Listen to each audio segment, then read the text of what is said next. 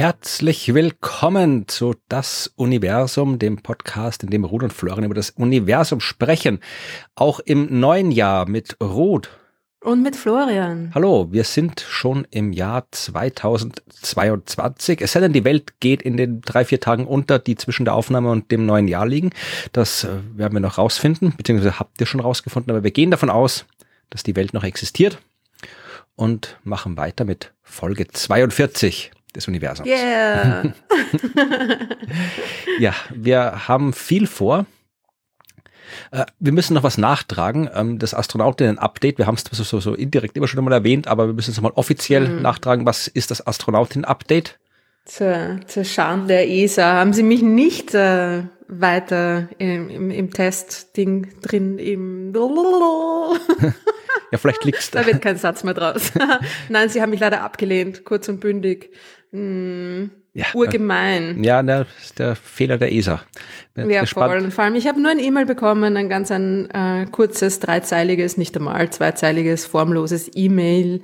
Ähm, sie hatten sehr viele, sehr, sehr gute Bewerberinnen und können mich deswegen nicht weiter ähm, in Evidenz halten. Und äh, es gibt auch kein Feedback, also nicht auf die Idee kommen, nachzufragen, weil so viele Leute können sie nicht da können Sie kein Feedback geben. Ja, mal schauen. Der ESA-Chef ist ja Österreicher. Vielleicht kriegen wir den irgendwie mal zu fassen, dann fragen wir den. Nein, ich meine, es war eh, ja, klar, jetzt die Chancen waren nicht so groß und so, war schon irgendwie erwartbar, sagen wir jetzt mal, aber ich war dann schon ein bisschen enttäuscht, muss ich zugeben. Ja, kann ich. Ja. Ich kann es nicht verstehen, weil ich nicht Astronaut werden wollte, aber ich kann verstehen, dass man enttäuscht ist, wenn man gerne was haben will und das nicht bekommt. Ja, das wäre schon spannend gewesen, da einfach mal so ein bisschen dabei zu sein und bei diesen, ich wäre so gern bei den ersten Tests dabei gewesen, weil ich auch selber einfach so gern gewusst hätte, wie ich da abschneiden würde bei diesen ganzen Belastungspsychotests und so. Ja, müssen wir äh, privat was organisieren. So eine genau. Initiative wie in Deutschland, da gibt es ja auch hier die, die Ach so, die, haben, die Astronautin oder Das haben wir, glaube ich, auch schon mal ja. verlinkt oder darüber gesprochen, weil ja auch Deutschland es immer noch nicht geschafft hat, eine Frau ins All zu äh, kriegen, sondern immer noch Männer hochgeflogen sind, was ja für Österreich auch gilt. Also insofern Gut, meine Low Number Statistics, ne? Eins. naja, aber trotzdem, der, das, der eine hätte auch der, die eine sein können. Das stimmt. Ist, ja. Äh, ja. Na, ich meine, es sind, glaube ich, noch ein paar andere Österreicherinnen noch dabei. Also so. es waren hier insgesamt irgendwie 400 irgendwas Österreicher und Österreicherinnen, die sich beworben haben. Insofern könnte natürlich sein, dass da noch ein paar dabei sind. Also du vermutest nicht, du hast irgendwie Informationen dabei. Gibt es Zahlen, wie viele aus welchem nein, weiter sind? Nee, nein, die gibt's nachher.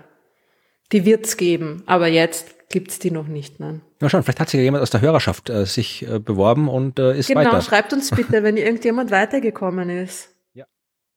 Dann es hat jetzt, es hat bis jetzt auch noch niemand geantwortet so in die Richtung, ich habe mich auch beworben, oder?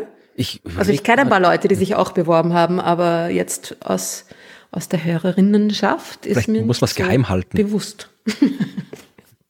Naja, eh, ich meine, mir wäre es auch lieber mhm. gewesen, weil dann hätte ich mich nicht irgendwie so öffentlich da enttäuscht zeigen müssen, aber es geht leider nicht mehr. Ja, naja, ist ja auch okay. Man kann ja auch zugeben, dass man enttäuscht ist. Und, ja, mal schauen. So. Vielleicht kommt ja irgendwann der nächste Call oder vielleicht kann es ein anderes Land. Vielleicht macht er irgendwie, keine Ahnung, die Russen, vielleicht suchen die mal wen. Oder die Chinesen, aber die haben genug eigene Chinesen. Naja, also. aber mittlerweile bin ich halt einfach, glaube ich, echt schon zu alt für eine, für eine Standard-Astronautinnen-Karriere. Es müsste sich noch irgendeine sonstige Gelegenheit ergeben, eine außertourliche. Ja, wer weiß, wie schnell die ganze Sache mit der Raumfahrt voranschreitet, sodass du dann nicht mehr irgendwie so ein elendig langes äh, Training machen muss mit Auswahlprozessen, dann, wo halt dann genauso wie es jetzt irgendwie, keine Ahnung, äh, Lokführer und Flugzeugpilotinnen gibt, äh, gibt es halt Profis, die halt die Rakete rauf und runter fliegen und dann halt irgendwie so Spezialistinnen und Spezialisten, die halt dann was zu tun haben im Weltall, die halt dann da hochgeflogen werden. Oder halt dann einfach, ja. weil du aufgrund deiner außerordentlichen ähm, astronomischen oder wissenschaftskommunikatorischen Fähigkeiten äh, sowohl als auch. sowohl als auch, ja, ins Weltall gebracht wirst, um dort äh, wichtige Arbeit zu erledigen. Ja, schauen wir mal. Oder ich freund mich dann einfach doch mit Jeff Bezos an. Äh, eher unwahrscheinlich. Ja, Sorry, du, Jeff. Musst den heiraten, der hat doch scheiden lassen, oder? Ja, ja, ja. machen wir mal weiter mit dem Thema da. Ja, machen wir weiter mit äh, dem äh, auch noch Nachtrag zum letzten Mal, oder eigentlich nicht Nachtrag, zum letzten Mal Nachtrag äh, zur letzten äh, Vergangenheit. Äh, das James Webb Teleskop ist ins All geflogen Hurra! Ich nehme an, du hast zugeschaut. Natürlich habe ich zugeschaut. ja. Ganz privat und äh, mehr oder weniger entspannt. Nein, ich war total aufgeregt. Aber dann, also ja, ist es ich war dann doch nicht so aufgeregt, wie ich gedacht habe. Also ich habe dann immer so dieses Ding, äh, dass ich mich nicht hinschauen traue, weil ich mir denke, wenn ich hinschaue, dann explodiert die Rakete oder so. Aber ja, das ist vielleicht der Grund, warum du nicht Astronautin geworden bist. Hast du es erwähnt in der Bewerbung, wenn du hinschaust, explodieren Raketen. da kann die ESA gut verstehen, dass sie dich nicht genommen ja, haben. Das hätte ich nicht schreiben sollen, gell? Ich habe mir sie gedacht. Ah. Ja, ja, ich habe dabei Brot gebacken. Na, tatsächlich. Ja. Es ist ja aber gar nicht mehr Lockdown, Florian, das weißt du schon, oder? Ich weiß, aber es war ein Feiertag. Kannst und jetzt aufhören damit. wir waren, ich, ich habe im Lockdown, glaube ich, gar kein Brot gebacken. Wir waren eingeladen und äh, ich hätte, es hätte Brot mitgebracht werden sollen und wir hatten aber keins und die Geschäfte hatten zu, so ich gedacht, backe ich halt eins. Okay. Und, so und wie, ist es zumindest raketenförmig geworden? Nein, aber es ist ein absolut, absolut eines meiner besten Brote geworden, die ich gebacken habe. Okay. Also das äh, Raumschiff Web-Rakete hat nichts damit zu tun gehabt, aber es war halt, ja, ach, so, so dramatisch viel vor dem Start passiert ja eh nicht. Diese ganzen hier Interviews, ich meine, die waren schon interessant, aber da ist es was, da kann man problemlos Brot backen dabei. Das Lustigste waren die automatischen Untertitel, vor allem wenn die Franzosen gesprochen haben. Die habe ich nicht eingeschaltet gehabt, die habe ich nicht gesehen. Ich wollte zuerst irgendwie ausschalten, weil die stören ein bisschen, aber dann war, waren sie irgendwie so lustig. Es war irgendwas mit ähm, Wizard Tomatoes und keine Ahnung, ähm, I shot a man stand irgendwann einmal und dachte, ui, ui, ui. Ähm, aber das war immer, wenn die, wenn die französischen Kommentatoren dann irgendwelche, oder irgendwelche französischen Namen waren ja dann irgendwie auch oft und ich glaube, das haben die automatischen englischen Untertitel nicht gepackt. Ja. Also wir können das äh, Video der NASA, den Livestream, der jetzt nicht mehr live ist, aber immer noch äh, öffentlich ist, äh, verlinken. Da kann man das nochmal nachvollziehen, was alles passiert. Ob die Untertitel auch dabei sind, weiß ich nicht. Müsste man schauen. Ja, dann haben wir noch ein bisschen was zum Nachtragen von Web. Also, wie gesagt, das Startvideo kann man sich noch anschauen, wenn man möchte. Man kann auch auf einer sehr schönen Seite sich anschauen, wo das äh, Webb-Teleskop gerade rumfliegt. Äh, die genau. heißt, ja, ich verlinke es. Äh, wenn, wenn man das googelt, findet man es, ja. Man kann es auch äh, in unseren Shownotes finden. Da sieht man schön so so eine äh, Linie von der Erde bis zu L2, wo das ist und dazwischen hier äh, die Position des Teleskops. Momentan ist es gerade hinter dem Mond, also die Umlaufbahn des Mondes hat das Teleskop schon passiert, aber es ist tatsächlich noch äh, ein weiter Weg bis dahin. Also wir sind jetzt bei Tag so drei oder vier, drei, vier, wie weit? Drei Tage seit dem Start und genau. 30 Tage wird es dauern, bis das Teil da ist. Aber man kann sich da auch schön anschauen, was alles passiert so zwischendurch. Das ist immer so ein großes Bild vom Teleskop, wo man sieht, was gerade jetzt aufgeklappt wird, welche Bahnänderungsmanöver anstehen und so. Also momentan wird gerade das Sonnenschild so ein bisschen ausgeklappt in einer guten Woche, beziehungsweise wir müssen ja immer hier, ja, nicht in, in einer guten Woche. Also momentan ist der 28.12. Äh, wenn ihr das hört, dann sind wir schon kurz davor, dass äh, die Spiegel anfangen äh, ausgeklappt zu werden. Und äh, wie das dann schematisch aussieht, kann man sich dann auch alles anschauen auf dieser Seite. Also da ist man immer informiert, was gerade so passiert. Also momentan haben wir 32 Prozent der Distanz komplett und sind knapp, ach Gott, verdammte NASA, äh, 300.000 Meilen von der Erde entfernt. Du kannst da umschalten, gell? Da gibt's einen Knopf. Echt? Ah, da oben, richtig. Oben, ja, den habe ich gerade runtergescrollt. Hab, ja. 475.000 Kilometer von der Erde entfernt und noch äh, eine gute Million Kilometer vor uns. Genau, und das haben auch immer ein paar, paar Leute auch irgendwie gefragt und so, das Ding wird immer langsamer. Ja, das Ding wird immer langsamer. Das möchte ja bei L2 quasi ankommen und stehen ja. bleiben. Naja, nicht stehen bleiben, aber äh, es möchte quasi dann nicht irgendwie so wie jetzt eine, eine Raumsonde wie die Voyager oder wie die New Horizons, die quasi vorbeifliegen an Zeug und Fotos machen, sondern die die will ja wohin ne? und will dort auch bleiben und dann wird sie natürlich immer langsamer. Das Ding ist ja in einem in einem Orbit, ne? Ja, also, das, da, da habe ich noch ein paar Sachen vorbereitet dafür, weil ah, wir verstehe. Fragen Na gut, kamen. Dann go und, ahead, go ja, ahead. Und wir auch was äh, noch korrigieren mussten von unserer Webfolge. Also zuerst mal, du hast recht, es wird immer langsamer und es ist ja, wir hatten das auch in einer früheren Folge schon mal beantwortet, äh, wo es um darum ging, wie Raumfahrzeuge sich so bewegen, weil die werden ja nicht so rumgesteuert, wie man sich vorstellt, keine Ahnung, wie ein Auto ja. oder wie ein Flugzeug, sondern die werden ja, wie gesagt, wie ich es damals gesagt habe, vereinfacht geworfen, äh, weil man halt nicht beliebig äh, manövrieren kann, weil man nicht beliebig Treibstoff hat zum Manövrieren und ohne Treibstoff kannst du im All nicht manövrieren. Das heißt, ähm, wenn man sich es vereinfacht vorstellen will, ist das so wie wenn du mit einem äh, Fahrrad auf einen Berg hoch willst, also du willst wirklich oben am Gipfel stehen bleiben und musst aber den ganzen Schwung davor irgendwie vorher holen, also du musst wirklich vorher wie wild in die Pedale treten, dass du mit dem Schwung, den du am Fuß des Berges hast, genau bis zum Gipfel kommst und keinen Zentimeter weiter. Also du rollst dann diesen Berg rauf mit deinem Schwung und wirst immer langsamer und langsamer und langsamer und langsamer und wenn du genau oben bist, dann bist du auf Null. Das ist Oder so. genauer gesagt, möchtest du die Spitze des Berges umgreifen? Ja. Ne? Ein bisschen ja. unterhalb vom Berg. Ja, also das, das war jetzt die, die, die, die äh, vereinfachte, sehr vereinfachte Variante, aber so ungefähr deswegen und wird halt äh, die, das Raumfahrzeug immer langsamer, weil warum soll es schneller werden? Ja, es könnte schneller werden, aber dann muss nachher schneller bremsen und äh, stärker bremsen, weil wenn es nicht bremst, dann fliegt es weiter. Das will man ja auch nicht.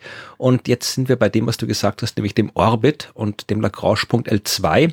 Das hat äh, einige Menschen verwirrt, auch weil äh, wir und ich da in der letzten Folge einige Sachen ungenau erzählt haben.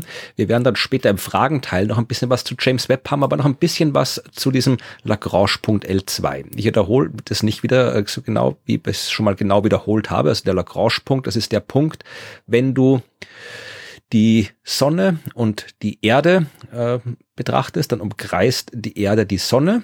Und jetzt gibt es einen Punkt, der immer auf der Verbindungslinie Sonne-Erde liegt und zwar auf der sonnenabgewandten Seite. Also wenn man sich das so anschaut schematisch, dann hat man Sonne, Erde und L2 in der Reihenfolge, die auf einer Linie liegen. Und der L2 ist immer auf dieser Linie. Das heißt, während sich die Erde um die Sonne bewegt, bewegt sich auch dieser L2 um die Sonne. Und genau da will das Teleskop hin. Und es ist immer ein bisschen schwierig sich vorzustellen, weil dieser L2-Punkt ist ja nix. Da ist nix. Da ist kein Himmelskörper, da ist paar Teleskope sind dort, aber äh, da, eigentlich ist es nur ein rein dynamischer Punkt. Und es haben jetzt einige gefragt, ja, was, was, was, was, was passiert da? Warum ist das so? Warum ist dieses Teleskop genau dort? Und ähm, ich habe damals gesagt, dass es dort ist, weil äh, man da die Kommunikation einfach durchführen kann mit dem Teleskop. Und ich habe das da verglichen mit geostationären Umlaufbahnen. Und da hat sich wer beschwert drüber. Na, zu Recht. ja, eh zu Recht. Martin hat sich beschwert, unter anderem äh, zu Recht, äh, weil geostationär heißt, dass immer der gleiche, ein Satellit immer die, den gleichen Punkt auf der Erdoberfläche sieht, was hier nicht der Fall ist, ja. Aber äh, in dem Fall ist es ich weiß es nicht, ist geostationär zum Zentrum der Erde. Genau, ich weiß nicht, ob Zentrum der Erde bezogen quasi, nicht, ja. nicht auf die Oberfläche. Also ich weiß nicht, ob es da, ja. ich weiß nicht, ob es da einen Fachbegriff gibt dafür, äh, für diese Konfiguration. Ja, L2. Ja, eh, nein, für die, ob, es ein Analog zu geostationär gibt. Aber äh, auf jeden Fall, die Kommunikation spielt schon eine Rolle. Also es ist nicht so, dass ich quasi eine einzige Antenne einmal auf einen Punkt richte und dann nie wieder verändern muss, um mit L2 zu kommunizieren. Aber weil eben hier äh, die ähm, L2 genau dort ist, wo er ist und im Vergleich äh, Bezug auf die Erde immer an der gleichen Position bleibt, macht das die Kommunikation schon einfacher. Das steht sogar auf der NASA-Seite über äh, L2 und Web, dass sie das wegen der Kommunikation auch gemacht haben, weil sie sagen hier, äh, dass, ich zitiere jetzt, bevor man wieder was vorwirft, ja, ich zitiere jetzt nur noch. Ujo, jetzt habt ihr den Florian verärgert. Nein, ach, jeder macht Fehler, ja. Also, ähm, hm. Sie sagen, äh, das Teleskop ist immer auf der gleichen Position äh, in Bezug auf die Erde im, um Mitternacht, also in der Midnight Sky. Also immer zur gleichen, zum gleichen Zeitpunkt in der gleichen Position. Das heißt, äh, Sie können dann äh, immer trotzdem vereinfachte Kommunikation haben, weil die NASA dieses Deep Space Network, also drei so große äh, Antennenanlagen in Australien, Spanien und Kalifornien. Und ja, während die Erde sich halt so dreht, ist halt immer eine von diesen äh, Antennen in Reichweite des Webb-Teleskops. Also das macht schon ein bisschen einfacher. Neben der Kommunikation ist ja auch, das hast du, glaube ich, gesagt, oder ich kann mich nicht mehr genau erinnern, ob du es gesagt hast, äh, ein Grund, warum man in L2 ist, dass das Teleskop abgeschirmt werden kann vor der Sonnenstrahlung, weil es ja nicht nur um Licht. Ich hoffe, dass ich das gesagt ja. habe, weil das wäre wichtig, ja. Ja, ja na, das hast du sicher gesagt, aber hier jetzt, äh, es ist ja nicht nur, es geht ja nicht nur um Sonnenstrahlung, es geht auch um Wärme, weil äh, Web ja Infrarotlicht beobachtet und die Sonne gibt nicht nur Wärme ab, aber auch äh, die Erde gibt Wärmestrahlung ab und ausreichend viel, so dass ähm, die Beobachtungen dadurch gestört werden könnten. Und tatsächlich ist es praktisch, wenn Sonne und Erde und in dem Fall der Mond auch, weil der ist dann schon so nah dran an dem Ganzen, wenn äh, WebML 2 ist aus, aus dessen Sicht, dass du die drei quasi als eins betrachten kannst, dass Sonne, Erde und Mond alle quasi am gleichen Punkt des Himmels stehen aus Sicht des Teleskops. Das heißt, das braucht nur einen Sonnenschild in einmal ausrichten und dann hat man alles abgedeckt, was abgedeckt gehört und kann dann eben die Wärmestrahlung entsprechend blockieren. Das ist auch ein Grund, dass man eben dort in L2 ist, weil aus L2-Sicht halt die anderen Himmelskörper, die stören, alle schön aufgereiht sind. Mhm. Steht auch auf der NASA-Webseite. Jawohl, ich verlinke das. ich glaube, das Ding ist dass, also Leute, der Florian weiß natürlich, was geostationär bedeutet. ich glaube, das Ding ist halt einfach, dass wir oft versuchen, Sachen zu vereinfachen und dann mit irgendwie ein paar Sätzen zu umschreiben, zu beschreiben und dann kommen natürlich so Vereinfachungen da dabei raus. Ja. Und das ist, das Universum ist aber leider kein einfacher Ort, mhm. gell? Also, ja, jetzt, aber dafür hm. haben wir äh, ausreichend viele Feedback-Mechanismen eingebaut in dieses Projekt, dass Leute uns darauf hinweisen können, wenn wir was genau. zu stark vereinfacht oder einfach auch so falsch machen, damit wir es korrigieren können. Ja, und äh, den dritten Punkt, also der dritte Grund, warum man in L2 ist, ist ja, oder in einem Orbit um L2, aber darüber kommen wir später noch zum Reden, ist ja die, die dynamische Situation. Also wenn ich mal dort bin, also ich, der Punkt ist aus den genannten Gründen gut und es ist gut, wenn ich in diesem Punkt bin, in der Nähe dieses Punkts, weil ich aus äh, diversen himmelsmechanischen Gründen, die mit Gravitations- und Fliehkräften zu tun haben, wenig Treibstoff brauche, um dort zu bleiben oder in der Nähe dieses Punktes zu bleiben. Aber äh, das da, da haben wir einige Fragen zugeschickt bekommen zu diesem Orbit von Web um L2 und die beantworten wir dann im Fragenteil. Also wer das wissen will, muss noch ein bisschen warten oder vorspulen. Und dann, bevor wir zur eigentlichen Geschichte kommen, habe ich noch was ich sag mal, was sehr Schönes gefunden, äh, als ich die einschlägigen Datenbanken nach interessanter Forschung untersucht habe. Ich habe gedacht, das erzähle ich dir, damit du deine gescheiterten Astronautinnenpläne anderweitig äh, ausleben kannst, oder zumindest in deiner Vorstellung ausleben kannst. Mhm. Denn es ist ja, geht ja nicht nur bei der ganzen Raumfahrtgeschichte, dass man ja irgendwelche Satelliten im Weltall repariert. Das ist ja selten der Grund, warum Menschen wie du ins Weltall wollen. Du sagst, du willst jetzt hier irgendwie Handwerkerin im All werden oder irgendwelche medizinischen Experimente auf der Raumstation machen, sondern eigentlich will man ja auf anderen Himmelskörpern rumlaufen. Ja. Und äh, das ist ja tatsächlich, also da ähm, Mond ist ja Ende des Jahrzehnts äh, steht ja die nächste Mondlandung an ich bin gespannt, ob es so sein wird. Also die NASA plant ja ähm, schon seit, ja, eh seit längerem, seit den 70er Jahren, wieder auf den Mond zurückzukehren.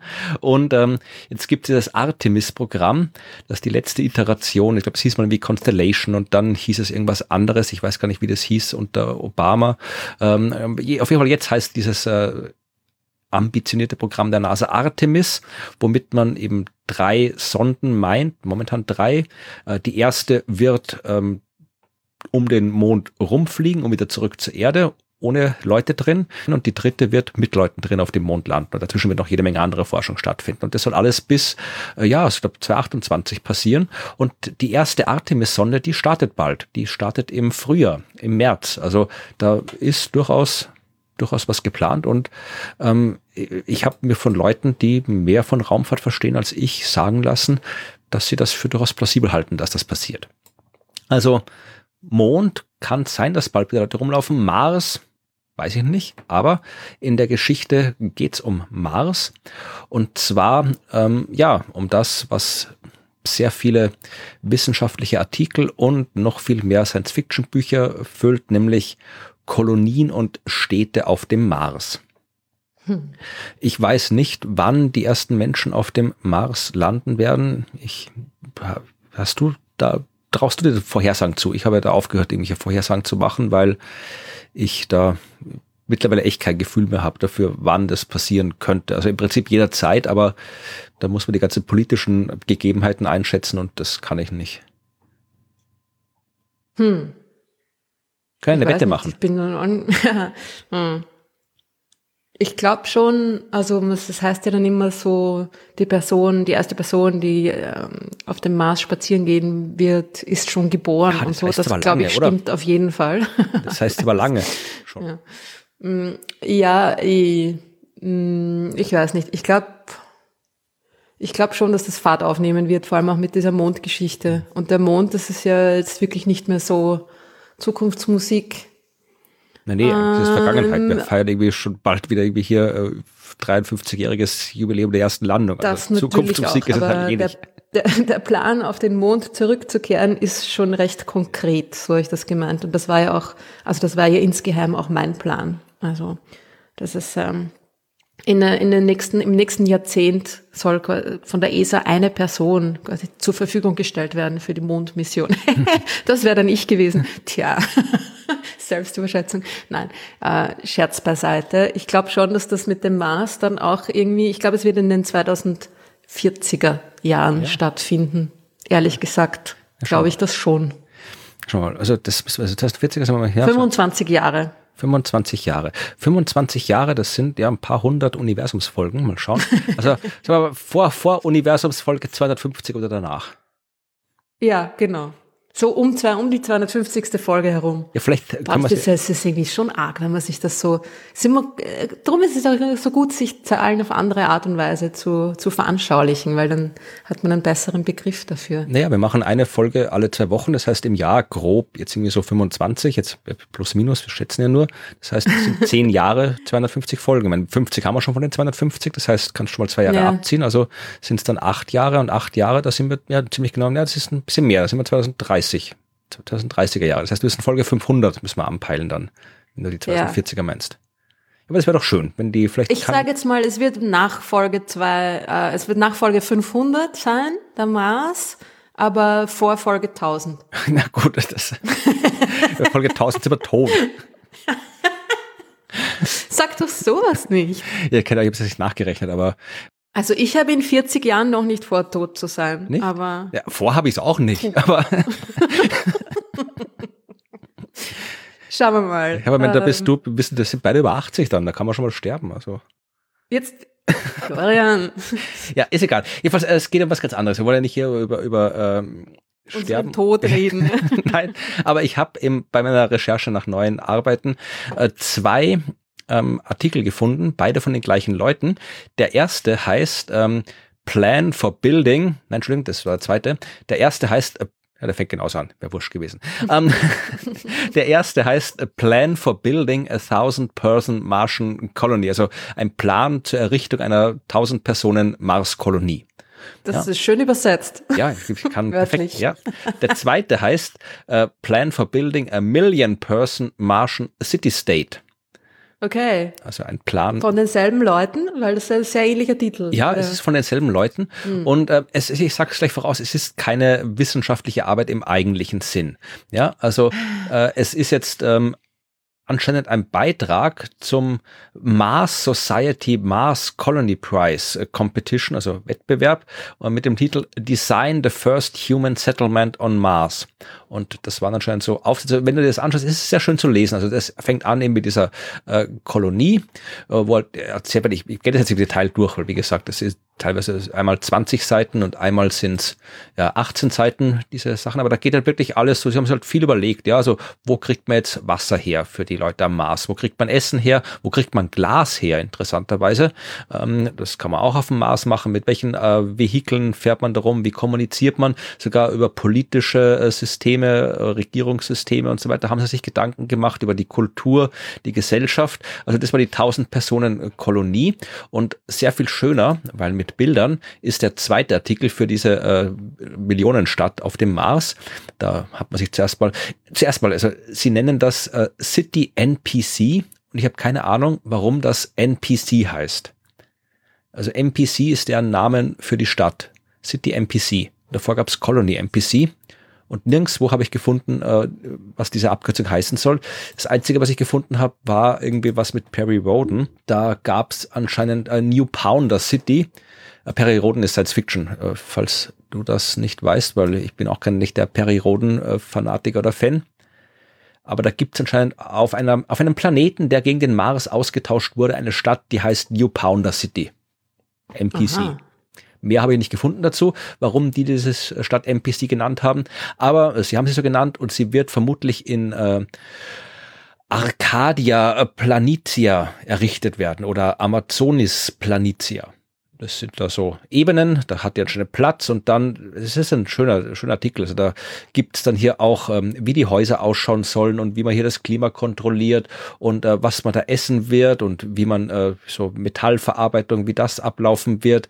Und tatsächlich äh, auch hier wieder Politik, ja, so Exekutive, Judikative, Legislative, wie die ausschauen, wie die Wirtschaft ausschaut. Ja, sogar eigener Punkt Tourismus und Reisen. Ja, also was man Tourismus, äh, Medien, ja, also dass man auch, wie die Medien auf dem Mars ausschauen sollen und dass man da auch viel verdienen kann. Asteroid Mining kommt drin vor. Welche Berufe die Leute haben, können und was es alles gibt, was wichtig ist und was nicht ist, welcher Kalender und hier die drei Säulen der, der Mars-Gesellschaft, also das ist irgendwie sehr, sehr utopistisch, ja, wie man sich hier äh, entspannt, ja, also Recreation and Leisure ist ein eigener Punkt, äh, sowohl illegale als auch legale Podracing Competitions in den Hyperloop Tracks. stehen da drin. What's in, a Hyperloop? Ja, das ist in der, in der, im Abschnitt über Transport äh, gibt es schon Hyperloops, also keine Ahnung, ein Vakuumtunnel, wo alle U-Bahnen durchfahren.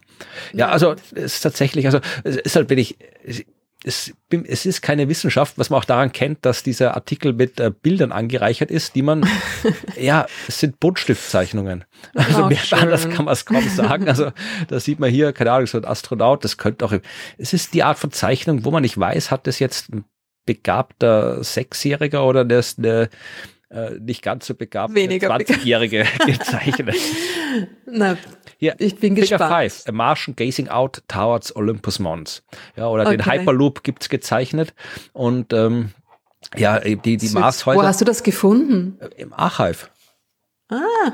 Und okay. also in dieser Literaturdatenbank für wissenschaftliche Arbeiten. Ich habe geschaut, also die, die natürlich haben äh, Vincenzo, äh, Vincenzo Donofrio und Megan Kirk äh, sind Autor und Autorin dieser beiden Arbeiten. Äh, die äh, Affiliation ist laut den beiden Artikeln die Michigan State University. Und ich habe wirklich geschaut, ähm, also die Michigan State University gibt's natürlich. Äh, ja. aber äh, das dürften keine, das dürften Studenten sein dort. Also ich habe tatsächlich von beiden keine weiteren wissenschaftlichen Arbeiten gefunden gefunden. Ich habe nur in einem Newsartikel über die Michigan State University, wo sie irgendeine äh, Mensa oder Cafeteria dicht gemacht haben, äh, haben sie erwähnt, dass die äh, Neurologie-Studentin Megan Kirk äh, das nicht gut findet und kritisiert. und was der Vincenzo Donofrio macht, habe ich jetzt auch nicht rausgefunden. Also das dürften halt einfach Leute sein, die ja da an der Uni studieren, irgendwas mhm. und bei diesem Wettbewerb mitgemacht haben. Und irgendwer hat ihnen gesagt, lasst euer Zeug doch am, im Archivhof und deswegen ist es jetzt dort. Ja. Aber man kann es also. Und haben die ein Datum? irgendwie auch äh, Timeline? Ja, also, ähm. also für die für die Mann, nee, nee, das glaube ich, das glaube ich steht da nicht drin. Also ich habe das nicht im Detail gelesen, aber äh, nein, Timeline ist da ist da keine. Drin. Was machen Sie mit der kosmischen Strahlung? Äh, das wird vermutlich drin stehen, aber wie gesagt, es waren zweimal 20 Seiten und ich wollte es eigentlich nur als Lesetipp erwähnen und nicht irgendwie durchlesen. Ich schaue mir auf jeden Fall die Bilder an. Ich ja. schaue mir gerne Bilder an. Ja. ja. Ja, also wie gesagt, es ist, es ist, ähm, ich habe auch geschaut, ob ich mehr zu diesem Wettbewerb finde, habe ich leider nicht gefunden, aber vielleicht, äh, okay. äh, vielleicht fürs nächste Mal. Hm. Ja. Aber wer gerne noch, ist so ein bisschen so ein Nachtrag zu dem Science-Fiction-Special äh, ja, der letzten ja. Folge, da kann man sich nochmal schauen, wie man das mit sich die Besiedlung des Mars mit ein klein bisschen mehr Wissenschaft vermutlich als die, obwohl Kim Stanley Robinson seine Mars-Bücher ja, ist ja auch wieder kein Deutsch, Kim Stanley Robinson seine Mars-Bücher. Egal. dem Stanley seine Mars-Bücher, Alter, du musst lesen. Ja, aber äh, du weißt, welche Bücher ich meine, ja, die Mars-Trilogie von Kim Stanley Robinson, da ist auch sehr, sehr viel Wissenschaft drin. Also äh, ich vermute mal, dass das Level an äh, Wissenschaft in diesen beiden äh, Wettbewerbsaufsätzen ist ungefähr vergleichbar mit Ähnlich guter Science Fiction wie eben die mm. von mhm. Kim Stanley Robinson. Äh, apropos, äh, weil du das vorhin gesagt hast mit äh, Mond und erster Frau. Ich habe vor kurzem angefangen, mir For All Mankind anzuschauen. Auch ein Tipp, falls du es noch nicht kennst. Das ist eine mm, Serie auf, die läuft auf, auf Apple Plus, glaube ich. Äh, eine alternative Geschichte, wo äh, die Russen als erste auf dem Mond landen. Ja, und die NASA halt dann probiert, damit irgendwie klarzukommen und ähm, ja, sich dann so der kalte Krieg im Mond weitersetzt mit irgendwie Kämpfen und Schießereien auf dem Mond. Ich habe kenne nur Trailer, ich habe erst zwei Folgen gesehen und die zweite Folge endet damit, dass die NASA äh, ein zweites Mal äh, typiert wird, weil nämlich der zweite Mensch auf dem Mond eine russische Frau ist. Ah, sehr gut. Und Folge drei heißt äh, Nixons Frauen und jetzt bin ich schon gespannt, wie es weitergeht. da fällt mir, ist mir auch noch gerade noch eine Serie eingefallen, eine extrem coole Serie, kennst du sicher, Space Force. Ah, ja, die ist hervorragend. Ja, ja, ja, wirklich. Die ist ja. wirklich, wirklich hervorragend. Ja, Hier, ja. extrem Also lustig. ich hoffe, dass es da irgendwie weitergeht, weil, ja, mal schauen. Ja, Ich und- hab sehr gelacht. ja. Und äh, Hörerschaft, Chipstronaut, Dogstronaut. ja, die, die sind wunderbar, ja. Zwei, Die habe ich auch sehr, sehr zwei. Wörter ever. Und äh, Hörerschaft empfiehlt uns nicht und weist uns nicht darauf hin. Wir wissen, dass es den äh, Film Don't Look Up gibt. Äh, ich habe ihn noch nicht gesehen, aber ich werde ihn bald schauen und dann werde ich davon erzählen. Weil ich glaube, ich bin doch auf keinen Film so oft hingewiesen worden wie auf den hier. Ja, soweit zur Einleitung. Jetzt kommt die eigentliche Geschichte und da geht's wieder um was, was in meinen Bereich der Astronomie fällt, nämlich um Planeten, aber nicht um irgendwelche Planeten, sondern um Free Floating Planets, die Ah. es immer noch kein vernünftiges deutsches Wort gibt, glaube ich. naja, ja, das stimmt. Freifliegende klingt jetzt irgendwie nicht so ja, gut. es wird verwendet, also Einzelgängerplaneten ist ein Wort, das oft verwendet wird, auch offiziell. Äh, vagabundierende Planeten äh, habe ich schon oft gehört. Äh, Es, angeblich gibt es auch Steppenwolf-Planeten, weil die so einsam da die, das Universum. Das, es geht um Planeten, die nicht um einen Stern kreisen. Ja, also die Planeten in unserem Sonnensystem, Erde, Mars, Jupiter und so weiter, die kreisen alle um die Sonne. Und alle äh, anderen Planeten, die meisten anderen Planeten, die wir bei anderen Sternen gefunden haben, umkreisen halt die anderen Sterne. Aber es gibt auch Planeten, die keinen Stern umkreisen, die halt free floating sind. Die fliegen so durchs All ohne an Sterne gebunden zu sein. Und auf Deutsch sagt man eben Einzelgängerplaneten dazu, manchmal, wie gesagt, Steppenwolfplaneten habe ich auch schon gelesen. Und auf Englisch, ich verwende meistens dann immer den englischen Begriff Free Floating Planets. Falls euch ein guter deutscher Begriff einfällt, sagt Bescheid. Ich bin jetzt galaktischer Nomade, lese ich gerade. Aber es ist alles so, bis jetzt zu viel Poesie für meinen Geschmack.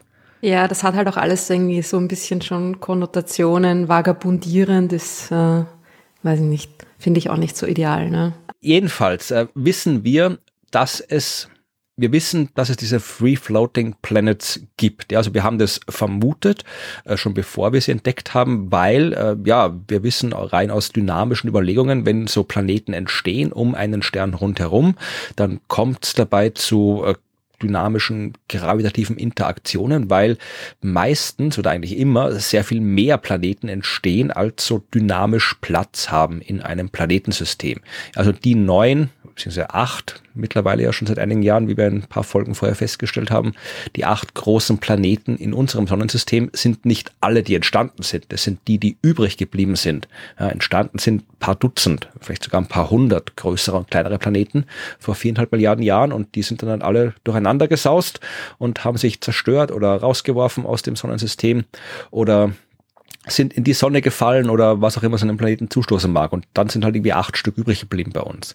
Das heißt, Ja, oder einer ist in die Erde gekracht und hat den Mond gemacht. Genau, ja, also genau solche Sachen passieren äh, jungen Planeten, die nicht aufpassen, aber Die zu viel herumvagabundieren. genau, dann landen sie irgendwie, kommen sie nicht mehr nach Hause zu ihrem Stern. Ja, also wir wissen, äh, wir haben immer schon vermutet, dass es da eben zwischen den Sternen auch äh, Planeten geben müsste, die nicht an irgendeinen Stern gebunden sind. Man hat so eben in den 90er Jahren, weiß jetzt gar nicht, wann es das erste Mal war, eben tatsächlich auch solche Free Floating Planets entdeckt und seitdem ein paar mehr, die sind aber schwer zu entdecken. Logisch, weil Planeten an sich, sofern sie nicht im Sonnensystem sind, sind schon schwer zu entdecken.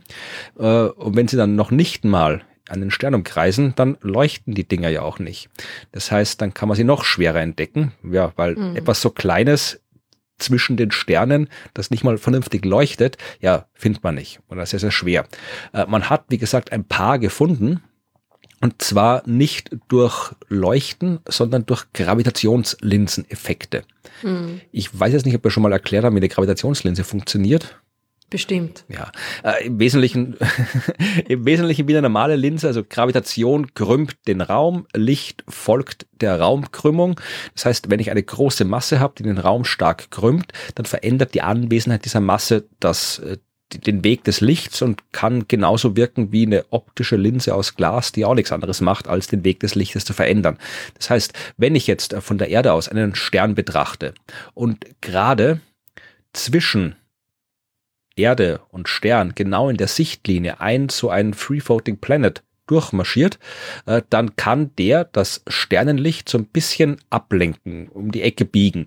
Ja, um die Ecke biegen ist auch falsch, aber ein bisschen Ja, halt- und, so- und verstärken zum Beispiel. Verstärken, auch, ne? Das so- ist ja auch wie eine Lupe. Da wird Genau. das Licht dann tatsächlich irgendwie Ja, man ähm, kann sich vorstellen, dass, mehr, dass ja. einfach jemand so eine große Lupe da vorbeischiebt in unserer Sichtlinie. Mhm. Und das hat Effekte, die kann man sehr gut vorausberechnen, wie die Effekte sein können oder sein sollten, je nachdem, welche Eigenschaften der Stern, also die Lichtquelle und der Planet, die Linse äh, haben. Und wenn man dann sowas beobachtet, kann man halt dann daraus zurückrechnen, welche Eigenschaften dieser Linsenplanet dann gehabt haben muss. Das Problem an dieser Sache ist, dass sowas halt Einzelereignisse sind. Ja, das passiert einmal und dann passiert es nicht mehr, äh, weil halt dann der Planet nicht mehr in der Sichtlinie steht.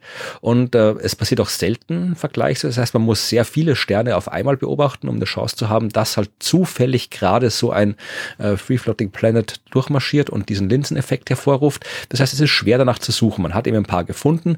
Äh, in einigen Fällen konnte dann eben dieses Linsenereignis unabhängig äh, bestätigt werden. Das heißt, da haben zwei unterschiedliche Beobachtungsprogramme absichtlich das Gleiche beobachtet, genau aus dem Grund, dass man dann eben schauen kann, haben die anderen das auch beobachtet, was wir beobachtet haben, schaut das bei denen genauso aus wie bei uns, dann hat man zumindest ein bisschen Bestätigung dieses Einzelereignisses und so hat man eben ein paar gefunden. Also ich erinnere mich, 2011 gab es da äh, eine coole Arbeit, da hat man genau eben mit solchen Gravitationslinsen-Effekten gar nicht mal so viele Planeten konkret entdeckt. Ich weiß jetzt gerade gar nicht, wie viele es waren. Es waren, ähm, ich glaube, es war eine einstellige Zahl muss jetzt gerade mal hm. schauen, ob ich sie gefunden habe. Zehn. Ja, ist zweistellig, aber gerade.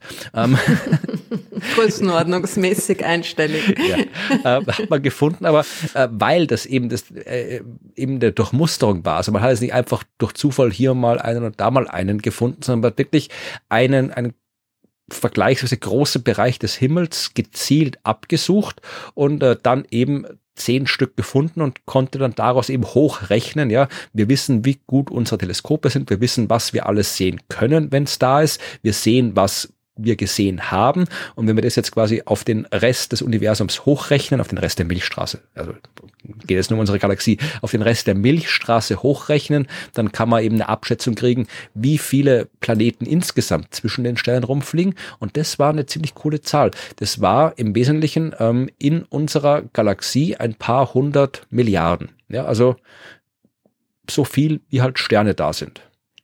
Wahnsinn, ne? Was ja auch nicht verwunderlich ist, weil es gibt halt sehr, sehr viele Planeten. Das wissen wir. Also wir wissen auch aus, wie gesagt, bei den Planeten, die Sterne umkreisen, dass im Schnitt wieder jeder Stern mindestens einen Planeten hat. Also warum sollen dann nicht auch welche rausgeschmissen werden? Und da gibt es eben auch sehr viele davon. Und äh, das sind eben statistische Daten, die jetzt, und damit sind wir bei der eigentlichen Geschichte, deutlich besser geworden sind. Die europäische Südsternwarte hat äh, kurz vor Weihnachten eine Meldung veröffentlicht und darin bekannt gegeben, dass jetzt auf einen Schlag 70, mindestens 70, vielleicht sogar 170 Free Floating Planets entdeckt worden sind. Das ist aber eine lustige Zahl. Mindestens 70, vielleicht sogar 170. Ja, hat einen Grund, da kommen wir dazu. Also wir haben noch viel, okay. viel, es kommen noch ein paar andere komische Zahlen dazu, ja. Also es geht, äh, erst einmal die Ausgangslage, ja. Also die habe ich im Wesentlichen schon dargelegt. Wir haben ein paar entdeckt, aber äh, die kann man jetzt statistisch gesehen nur bedingt zusammenfassen, weil natürlich alle diese das Samples, äh, das wir jetzt haben, ja, die haben unterschiedliches Alter, unterschiedliche Entstehung und kommen aus unterschiedlichen Ecken mit unterschiedlichen Beobachtungsmethoden. Also das war jetzt äh, ein Sammelsurium, aber keine gezielte Suche das, was die jetzt gemacht haben, und die äh, sind sehr, sehr viele äh, Menschen. Äh, Erstautorin des Artikels ist Nuria Miret Roig und ich habe es vermutlich oder mit Sicherheit falsch ausgesprochen, äh, ihren Namen. Aber äh, vielleicht hört sie zu oder jemand äh, trägt ihr das zu, denn sie arbeitet an der Uni Sternwarte Wien äh, ist Postdoc, Ach, Postdoc glaube ich, aus äh, Frankreich und äh, arbeitet momentan gerade äh, an der Sternwarte in Wien. Ja, und äh, ist ein äh, Nature Astronomy Paper. Ich verlinke den Volltext in den Show Notes. Und da geht's um zwei Sternassoziationen. Und das sollte man vielleicht auch kurz erläutern, was eine Sternassoziation ist. Also nicht das, was einem einfällt, wenn man Stern hört, sondern ähm, ja, wieder eines der komischen astronomischen Wörter, Sternassoziation. Wer denkt sich sowas aus? Ähm, es geht im Wesentlichen um Sternhaufen, die aber keine wirklichen Haufen sind. Lose, ja. Also die hängen halt so, die hängen nicht wirklich zusammen wie so ein echter Sternhaufen, wo die Sterne in den Sternhaufen auch gravitativ zusammenhängen. Die hängen halt so locker zusammen, aber zerstreuen sich im Laufe der Zeit, also so in vergleichsweise kurzer Zeit, also äh, verglichen mit dem Alter einer Galaxie, äh, zerstreuen die sich, weil die halt dann, wie gesagt, nur locker zusammenhängen. Und äh, kann man jetzt auch nicht wirklich so am Himmel sehen, wie zum Beispiel ja jetzt ein Sternhaufen wie die Plejaden oder sowas, die man deutlich als Haufen erkennt. Also diese Sternassoziationen, da muss man schon genauer die Daten, die Parameter der Sterne untersuchen, damit man die auch als Sternassoziation erkennt. Und die sind halt auch meistens gemeinsam entstanden. Ne? Darum sind sie assoziiert miteinander. Genau, die sind gemeinsam, die entstehen ja, Sterne entstehen aus großen Wolken, aber die sind so groß, die Wolken, dass da eben nicht ein Stern entsteht und nicht zwei, sondern ein paar tausend Sterne entstehen. Und die hängen halt am Anfang noch gemeinsam ab und irgendwann zerstreuen die sich äh, in der Galaxie und solange sie das noch nicht gemacht haben, heißen die Dinger Sternassoziation. Die, um die es geht, ist die Scorpius Centaurus Assoziation und die Ophiuchus Assoziation und das sind die Sternbilder, in deren Richtung die Dinger zu finden sind. Das sind die äh, zur Sonne am nächsten gelegenen jungen OB-Assoziationen und OB-Assoziationen sind Sternassoziationen aus OB-Sternen oder vereinfacht gesagt. Genau, und dazu muss man dazu sagen, dass Sternassoziationen natürlich häufig aus diesen äh, Sterntypen bestehen, weil die noch so jung genug sind, dass die Sterne noch beisammen sind. Ne? Genau. O- und B-Sterne, das sind die Spektraltypen, also O- und B-Sterne sind junge, heiße Sterne und äh, deswegen sind eben gerade junge und heiße Sterne, eben weil sie jung sind, sind sie heiß und weil sie jung sind, äh, sind sie noch in ihrer Geburtsumgebung, deswegen gibt es eben viele solche OB-Assoziationen. Und das ist ganz praktisch, wenn man nach Free Floating Planet suchen will, weil wie gesagt, diese äh, Scorpius und Ophiuchus-Assoziationen, die liegen eben, sind die nächstgelegenen zur Sonne jungen äh, OB-Assoziationen. Das heißt, die sind nahe bei uns und sie sind jung und beides, es heißt, dass man da gut Planeten beobachten kann, wenn sie da sind, weil die sind nah und nah ist immer gut zum Beobachten und jung heißt heiß, ja. Das heißt, die Planeten, die dort entstanden sind, ja, wenn sie entstanden sind, äh, die sind noch, die sind ein paar Millionen Jahre alt höchstens. Ja, also das, man schätzt eben diese, das Alter dieser Assoziationen auf so ein bis zehn Milliarden, äh, Millionen Jahre oder Milliarden, nee, Millionen Jahre. Millionen. Quatsch, ja, Milliarden macht keinen Sinn. Ähm, ein bis zehn Millionen Jahre und äh, wenn die Planeten auch gerade erst entstanden sind, dann sind die auch noch sehr heiß. Ja, also die sind noch nicht abgekühlt. Die äh, haben noch sehr viel äh, Energie äh, aus ihrer Entstehung übrig. Das heißt, die sind warm. Ja, und mit Infrarotteleskopen kann ich die dann trotzdem gut finden oder vergleichsweise gut finden. Denn diese jungen Planeten, ja, wenn sie zwischen den Sternen rumfliegen, dann äh, reflektieren sie kein Sternenlicht, aber sie geben immer noch Wärme ab, Wärmelicht und das kann ich dann entsprechend beobachten mit Teleskopen. Das heißt, so junge OB-Assoziationen sind ein guter Ort, um nach Free-Floating Planets zu suchen. Und genau das haben die getan und äh, sie haben es nicht aktiv getan, sondern sie haben sich ähm, Daten zusammengestellt. Sie haben in den letzten 20 Jahren alles, äh, sie haben alles zusammengesucht, was in den letzten 20 Jahren von äh, diversesten Teleskopen, äh, vom VLT der ESA, von anderen großen Teleskopen beobachtet wurde in diesen äh, Assoziationen, was irgendwie äh, sinnvollerweise Daten über Free Floating Planets enthalten könnte. Über 80.000 äh, Aufnahmen haben sie äh, zusammengesammelt, haben das noch mit äh, Gaia-Daten komplettiert. Insgesamt 26 Millionen Objekte haben sie in ihrem Katalog drinnen. Der Katalog ist äh, ein Katalog, der den Namen Dynamical Analysis of Nearby Clusters trägt. Und vielleicht kannst du die, das Akronym erraten, das sie daraus gebastelt haben. Dynamical Analysis of Nearby Clusters. Ah, äh, da kommt es nicht mehr. Da, da, da, dank, dank, dank. Hallo, ja, ja also sie mussten natürlich wie bei allen astronomischen oder wissenschaftlichen Akronymen irgendwie tricksen. Ach so, da haben sie irgend, okay. Aber es ist, sie haben es fast geschafft. Es ist Dance. Es heißt Cosmic Dance, das Projekt, weil Dance für Dynamic, sie mussten irgendwie das E von Clusters auch noch mit reinnehmen, dass sie Dance äh, zusammenkriegen. Aber es ist auf jeden Fall der Dance-Katalog des äh, Projekts Cosmic Dance. Ähm, und darin haben sie dann eben nach Free Floating Planets gesucht. Hätten sie es gleich irgendwie Cluster Exploration nennen können oder irgendwas, Entschuldigung. Also. Ja, ja aber sie wollten es Cosmic Dance. Lass sie doch.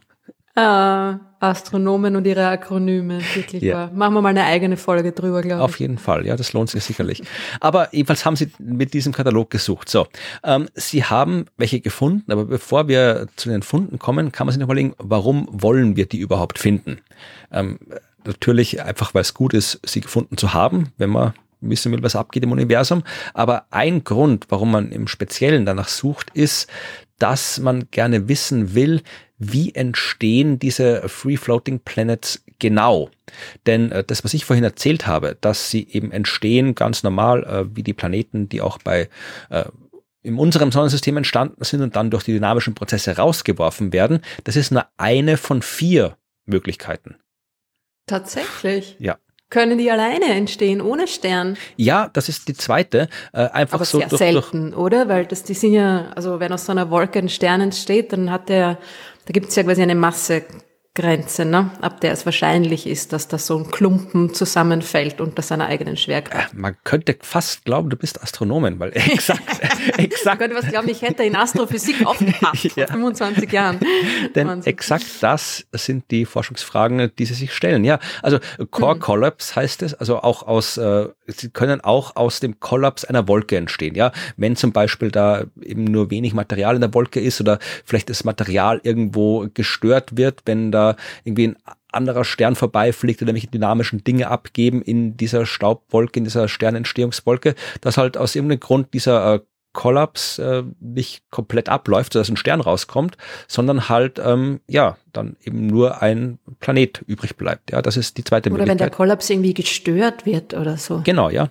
Das ist eben mhm. eine äh, von, die zweite von vier Möglichkeiten. Und dann gibt's noch eben das, äh, die Sternentstehung abgebrochen wird durch Auswurf, weil äh, wenn da ein Haufen junger, halbfertiger Sterne rumfliegen, dann kann es auch, dann kann es auch dynamische Prozesse geben und dann wird halt der Stern, der gerade dabei ist, fröhlich vor sich hin zu entstehen, äh, rausgeschmissen durch Gravitationskräfte, ja, und dann fliegt da der halbfertige Stern rum und kann nur noch ein Planet werden. Sehr vereinfacht gesagt, ja.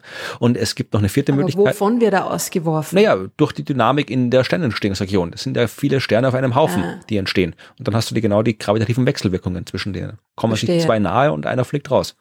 Ah. Und dann gibt's noch Photoerosion.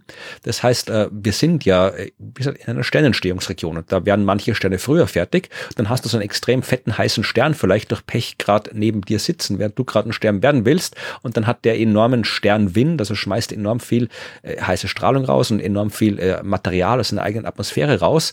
Ja, und bläst dir damit das ganze mhm. Material weg, mit dem du gerne ein Stern werden willst und übrig bleibt halt nur genug für einen Planeten.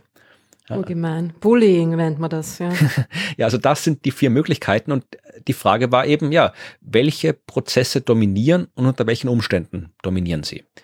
Ja. So, also man hat jetzt diese beiden Sternassoziationen, die Upper Scorpio äh, Centaurus Assoziation und die Ophiuchus Assoziation ausgesucht. Die sind alle so, ja, um die 130 Parsec weit weg, also ein paar hundert Lichtjahre weit weg von uns, eben ein bis zehn Millionen Jahre alt und hat dort geschaut, dieser ähm, Cosmic Dance äh, Katalog und hat da tatsächlich ähm, ja, 70 bis 170 gefunden. Und warum das so ist, ähm, diese Zahl, äh, das hängt tatsächlich davon ab, äh, wie alt dieser Assoziation wirklich ist. Das weiß man nicht. Also man hat 3500 Kandidaten gefunden und von diesen Kandidaten sind 70 bis 170 Planeten.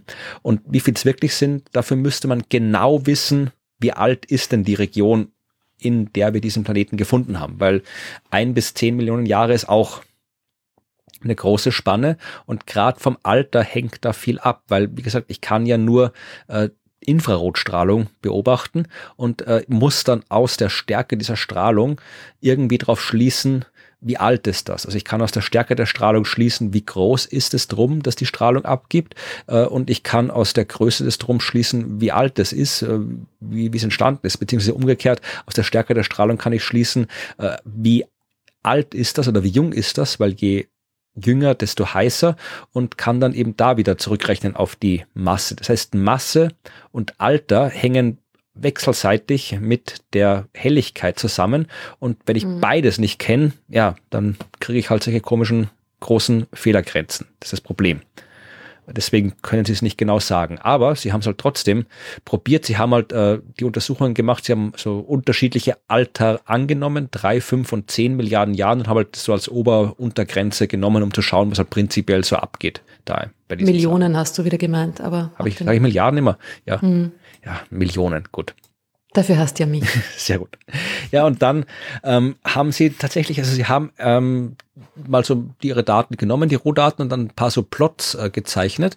Und einen erwähnen sie besonders, und den erwähne ich jetzt auch, äh, weil ich ihn ja es ist so die Art von Entdeckung, mit der man vermutlich nur etwas anfangen kann, wenn man ganz tief im Projekt drinnen steckt. Äh, Sie haben ein Diagramm gemacht, einfach auf der X-Achse die Helligkeit, also Infrarothelligkeit, und auf der Y-Achse die Anzahl der Objekte wie sie, die halt in diese Helligkeit dazu passen. Also kann man sehen, es gibt so und so viele, die sind so hell, so und so viele, die sind so hell und so weiter.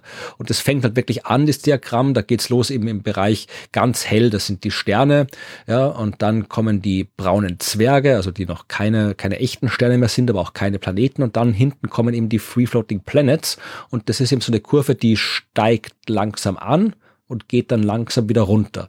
Also du hast wenig helle Sterne und viele hellere Sterne, äh, viele noch mehr Sterne, die noch ein bisschen weniger hell sind und dann geht's halt wieder runter bis halt zu den ganz äh, wenig hellen Planeten. Aber in diesem konstanten Rauf und runter ist äh, genau dort, wo Objekte so mit ungefähr sieben bis 13 Jupitermassen sitzen. Also genau da, wo man so die großen Gasplaneten hätte. Da ist so eine, ja, so ein Dip, also so, so eine, wie sagt man Dip auf Deutsch? Ähm, ein Buckel. Ja, umgekehrter Buckel, also nach unten Buckel.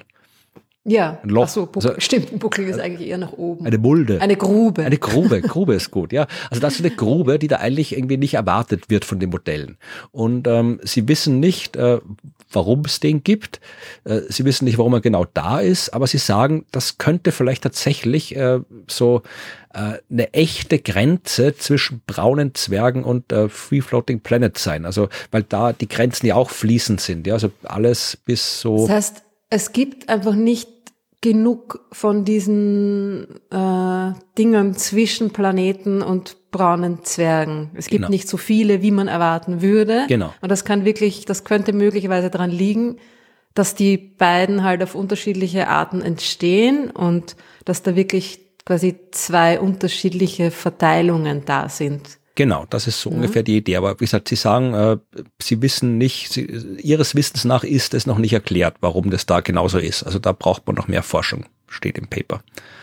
Aber Sie sagen auf jeden Fall, dass tatsächlich, weil eben die ganze Gegend, egal ob er jetzt ein oder zehn Millionen Jahre annimmt fürs Alter, ähm, dass tatsächlich, äh, egal was passiert ist, damit diese Grube entsteht, äh, es muss auf jeden Fall in der Frühzeit der Entstehungsgeschichte dieser Objekte passiert sein.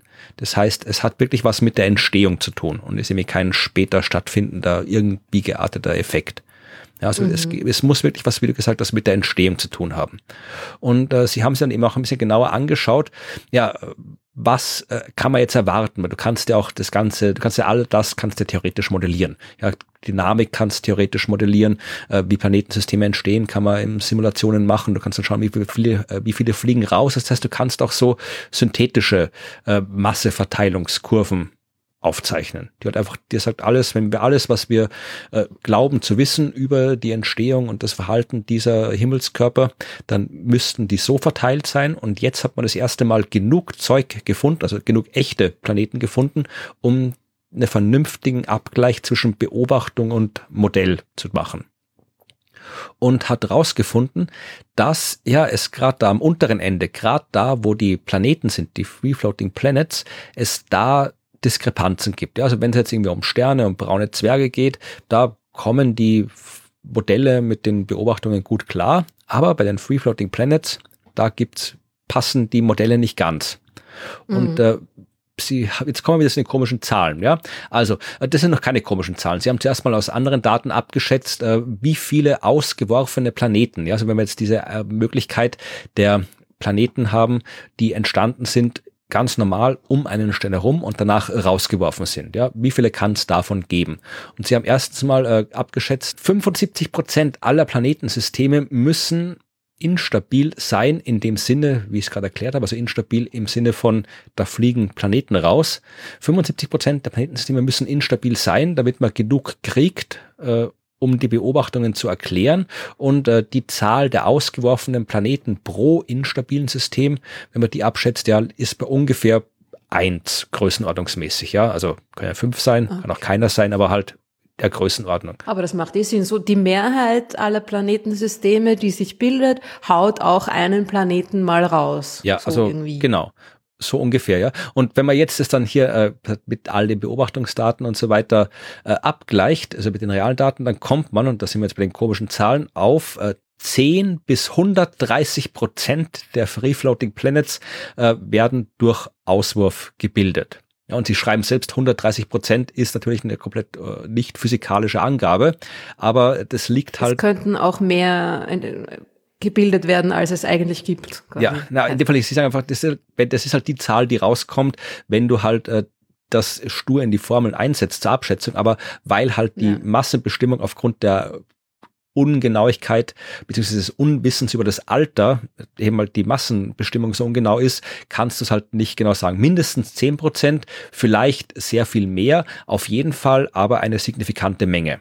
Ja, und ungefähr gleich signifikant wie das, was man durch den Core-Kollaps erwarten kann. Also die Variante, wo die halt aus einer äh, dem Kollaps einer Gaswolke entstehen. Da kommt man auf 13 bis 118 Prozent. Ja, also die gleichen komischen Zahlen, aber mhm. es zeigt sich auf jeden Fall beide Male signifikante Mengen und beide könnten ungefähr gleich groß sein. Also beide Arten von Entstehung, sowohl Kollaps einer Wolke als eben auch Auswurf aus einem Planetensystem, dürften signifikant zur Gesamtpopulation der frei fliegenden Planeten beitragen. Okay. Und äh, Sie sagen, die anderen beiden äh, sind tatsächlich ähm, auch möglich. Also die Photoevaporation zum Beispiel, ja, die wird auch äh, zur Bildung von Free Planets beitragen, aber die findet halt nur in der Nähe von OB-Sternen statt, also von diesen heißen jungen Sternen. Und da ist halt, ja, da ist das, da gibt halt nicht so viel. Also das wird eine deutlich kleinere Zahl sein. Und was Sie auch noch am Schluss sagen, dass alles sich wirklich eben in den ersten, in den ersten drei bis zehn Millionen Jahren stattfinden muss. Ja, also äh, die Beobachtungen deuten darauf hin, dass sich eben diese Planetensysteme und die großen Planeten, es geht jetzt wirklich hier nur um große Planeten, Gasplaneten, alles was so erdgroß ist, das taucht doch nicht auf in den Beobachtungen. Also das, das, das sehen wir nicht. Ja, also es geht mhm. wirklich um so mehrfache Jupitermasse. Das ist das, was wir sehen können. Ja, also diese großen Planeten, dass das eben wirklich ähm, alles so in den ersten drei bis zehn Millionen Jahren nach der Entstehung stattfinden muss, damit man ausreichend viele Planeten bekommt durch diese Instabilitäten, um die Beobachtungen zu erklären. Also das ist alles was, was sehr schnell nach der Entstehung stattfinden muss. Ja klar, weil diese OB-Assoziationen, die sind ja auch gar noch nicht so alt. Ne? Also ja. wenn man die schon, wenn man so viele davon schon in so jungen Sternsystemen beobachtet, dann muss das alles auch sehr schnell gehen. Genau.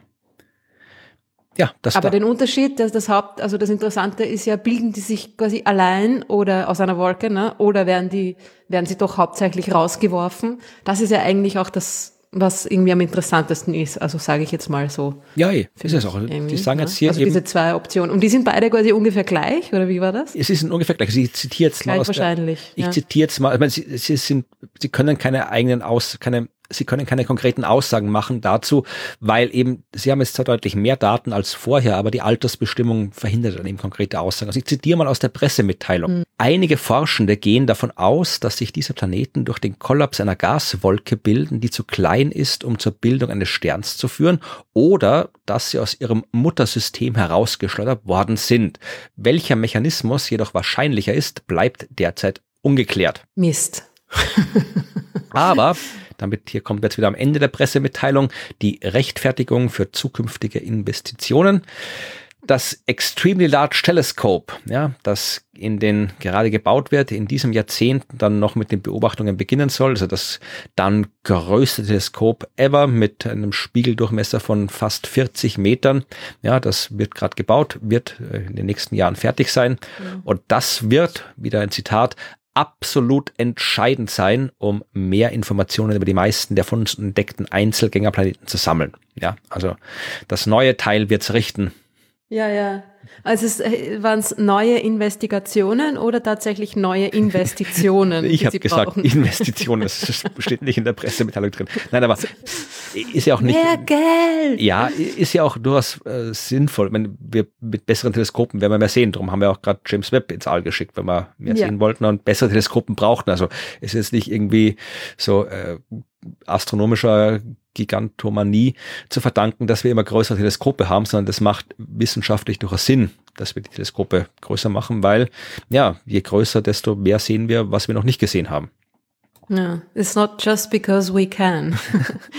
Aber das, das James Webb haben Sie gar nicht erwähnt. Das ist irgendwie der, die nächsten fünf Jahre ähm, wurscht. Wir wollen irgendwie großräumiger ins nächste Jahrzehnt oder die nächsten beiden Jahrzehnte also schauen. Also in der Pressemitteilung haben Sie das James Webb nicht erwähnt. Also das ist auch, was mir aufgefallen ist. Also äh, die Amerikaner, da wird immer auf James Webb verwiesen.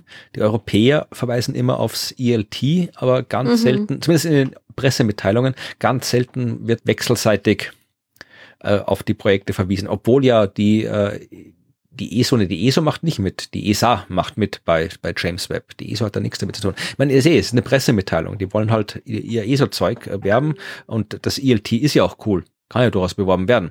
Aber man könnte halt durchaus das James Webb, natürlich wird es, ich gehe fix davon aus, dass die Leute, die auf dem Forschungsgebiet arbeiten, äh, schon ein paar Anträge in der Schublade haben, um mit James Webb dann eben auch nach diesen Free Floating Planets zu suchen, weil ja, mhm. natürlich, macht ja Sinn. Das wird, das ist ja ein Infrarotteleskop und das Beste, was wir haben im Weltall noch dazu. Also natürlich werden die das einsetzen, um damit zu suchen. Aber wie gesagt, in der Pressemitteilung taucht es nicht auf. Nix. Hm. Ja, spannendes Thema, ja. Und es ist auch wieder mal so ein, ist lustig, wie manche Nachrichten es dann wirklich in die, in die Nachrichten schaffen, ne? Also manche News das, ist, das war auch etwas, da haben mich irgendwie Leute drauf angesprochen, bevor ich das überhaupt noch selbst gehört oder gelesen habe. Gut, bei dir passiert das weniger oft, aber ja, bei mir ist es passiert mir auch nicht, oft so, mittlerweile. nicht so up to date. Aber eine Freundin hat zu mir gesagt so, hey, was ist mit diesen freifliegenden Planeten? Und ich irgendwie so, was? was ist da schon wieder in die Nachrichten gekommen? Äh, weil manchmal ist es ja so, dass dann irgendwelche, keine Ahnung, Studien von vor zehn Jahren, die aus irgendeinem Grund wieder nach oben blubbern da dann irgendwie wieder hochkommen, aber es war tatsächlich was Neues, Spannendes, ja. Ja, also in dem Fall, das ist auch so eine klassische Nachricht, die so leicht Bedrohungspotenzial hat, sagen wir mal so. Also das sind die Nachrichten, die dann besonders gern ähm, auch sich über die sozialen Medien verbreiten. Ja, also Planeten, ungebunden, durch die Milchstraße sausen, ja, das ist was, da kann man denken, ja, vielleicht kommt da einer und kollidiert dann, weil der, der, wenn der nicht vom Stern festgehalten wird, dann kann der irgendwo herkommen und wenn das dann die richtigen... Ja, oder vielleicht passiert das auch mal mit uns, vielleicht werden wir auch mal rausgeschleudert oder ja, so. Ja, ne? das, ja, aber, aber gerade diese... Szenario verschiedener Art. Ja, also wenn du der, der richtigen äh, verschwörungstheoretischen Gruppe bist, dann wird das gleich wieder hier, dann kommt Planet X und Nibiru und die ganzen haben ja, ja. Die, die kommen dann und äh, kollidieren und Weltuntergang und so weiter. Ich habe das mal ausgerechnet damals, als diese Geschichte rauskam, die ich vorhin erwähnt habe, wo sie diese Hochrechnung gemacht haben mit diesen Milliarden äh, Planeten, die äh, im der Milchstraße ungebunden rumfliegen. Also wenn du das machst, dann kommst du auf ein ungebundener Planet pro 50 Kubiklichtjahre. Ja, also mhm. mit den Abschnitten damals, ja. du hast einen pro 50 Kubiklichtjahre. Ja, und 50 Kubiklichtjahre ist viel. Da geht sehr viel rein.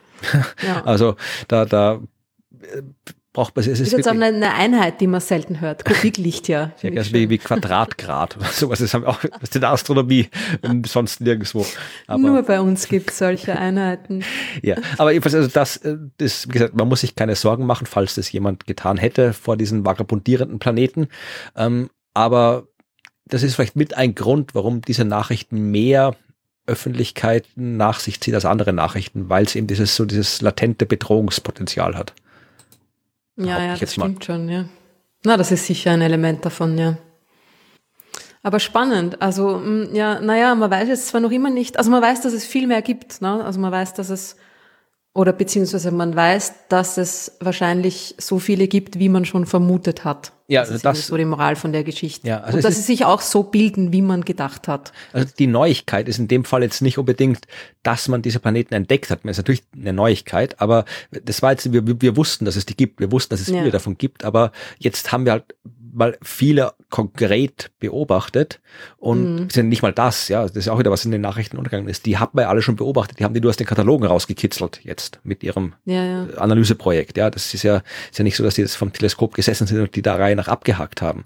Ähm, aber die eigentliche Neuigkeit ist, dass wir halt jetzt ja mehr Daten haben, mit denen wir Fragen beantworten können. Und ich finde das auch cool, weil das, das zeigt wieder mal die Bedeutung von Archivdaten. Ja. Diese Archive, die sind ja alle öffentlich, also die, die große Mehrheit davon zumindest, je nachdem, was genau sie da verwendet haben. Aber man könnte das ja selber machen. Das ist wieder mal so ein Ding, wo man sagt, jeder könnte das tatsächlich selber machen, wenn du ähm, über die nötige Expertise verfügst, dann holst du dir die Daten aus dem Archiv und machst deine eigene Analyse. Ja. Los, Leute. Ja, aber das ist schon ein bisschen, ein bisschen, ein bisschen, ich meine, im Prinzip ja, aber ich meine, die Expertise, ich meine, wie willst du jetzt irgendwie anfangen, nach Free Floating Planets in welchen Daten zu suchen? Ich meine, du musst erstmal die ganzen Katalogdaten vereinheitlichen, da muss man die studiert haben. Also das kann man jetzt nicht so. Genau, dann lass die Leute mal probieren und dann kommen sie drauf, warum man zehn Jahre an der Uni verbringt. ich glaube, das schreckt die Leute eher ab. Na gut, dann nicht. Schaut's lieber Science-Fiction-Serien. Ja. Kommen wir zu Fragen, die uns gestellt wurden, die natürlich äh, wieder zahlreich gekommen sind und die lange Liste der unbeantworteten Fragen noch verlängert haben. Aber wir werden jetzt gleich ein paar abarbeiten. Und okay. zwar äh, einen ganzen Schwung zum James Webb Teleskop, habe ich mir gedacht, machen wir. Cool. Wir haben diverseste Fragen über James Webb beziehungsweise das James Webb Teleskop bekommen. Über James Webb könnt ihr eigentlich auch Fragen stellen, ja, wer der Typ war. Habe ich zwei schöne Bücher drüber. Aber es geht jetzt um das Teleskop, das James Webb Teleskop und da haben wir gleich eine Frage von Andreas. Und der möchte wissen, ob er das James Webb Teleskop von Deutschland aus mit einem 8 Zoll Teleskop beobachten kann. Was, und das erwartest du jetzt von mir, dass ich das einfach so beantworten kann? Ja, also ich habe auch, du kannst auch ein bisschen beantworten, aber du bist, wenn. Na, vermutlich nicht.